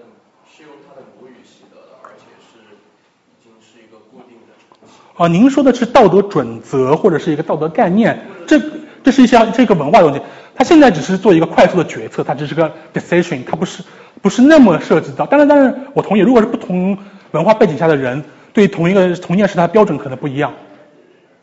但是，所以说他这个，但是他这个实验呢，他在欧洲各很多国家都有实验组都重复过了，都重复出这个效应。然后在香港那里应该也有人重复不出来，我听说，但我没看到过实验数据，就说这个还是比较稳定的这样这样一个 pattern，，就是你用外语的更倾向于。当然，具体不同的。子集里边，就是不同的语国家、不同语种说的人的里里边可能会有组间差异，但组内的话，你用不用母语会有这么一个效应。那请说。就是在用不同的语言问这个问题的时候，嗯，到底是语言的心理距离感，还是说我们用了这个语言，我们是在这个呃决定呃这个特定语言的人群这个道德问题？比如说我我用英语答这个问题，我觉得我们是在呃。在在决定美国人的命运。哦，是这样子的。呃，OK。呃，对。是的，您这个是个好问题。然后是这样子，他是这样子，他是即使他是在不同的国家、不同的双语这边都重复过，就是说，即使这样在美国，他可能有些人是英语英语，有些人 Spanish 是英语，但是。这样的就是，比如这个实验都是在美国做，只不过区别是一部分人他 Spanish 是第一语言，另一部分人英语是第一语言。但是你看，它 pattern 是一样，它模式是一样，所以说在同一个文化圈里边是一样的。当然，这这是有可能的，因为这个文化启动是很好玩的东西。然后我们看下一个效应，哦，甚至可以跟大家说一下，就那个具体研论文我没看到，就有次会议上我看到一个他们更极端的一个重复，他把这个东西重复在餐馆中。就是说，对于餐馆里边，他有一个最那个厨师的一个评价还是什么，反正有有有 tricky 或不 tricky 的这种选择，然后发现就是，他你用他们是在德国做的，然后用有德国跟用德国和英语做，然后发现呢，用母语的时候跟用英语的时候是更如果厨师不好，更对他的抱怨更强一。更呃对用用用那个用母语的时候，如果厨师有不好反应，你对他抱怨更强一点。也更 emotional，就是已经很远的一种概念化重复都重复出来。但这问题就是这个现象很好玩，但机制确实还不明显。他们有些人甚至写理论写到神经机制上面，那他那他没有神经机制结果，他们就随便想象想想象出来一个神经理论。但所以这是问题，但是但因为很多人在做，很多大学生在做，这个问题会得到修正。这也是这两年心理学比较常见的一个现象，就是大家发现一个很好玩的一个现象。效应也很稳定，但是就不知道怎么解释它。但是大家现在，但随着你的关注过多，慢慢的大家会会知道机制是什么了。好，哦，OK，这是框架效应。框架效应大家应该如果是学心理的人可能不是很熟，但学是他们那个组织行为学的人比较熟。这是卡尼曼的他参与说是一个很有名的效应，就是说呢，在同样一个问题，你用不同的描述方式，会导致不同的决策判断。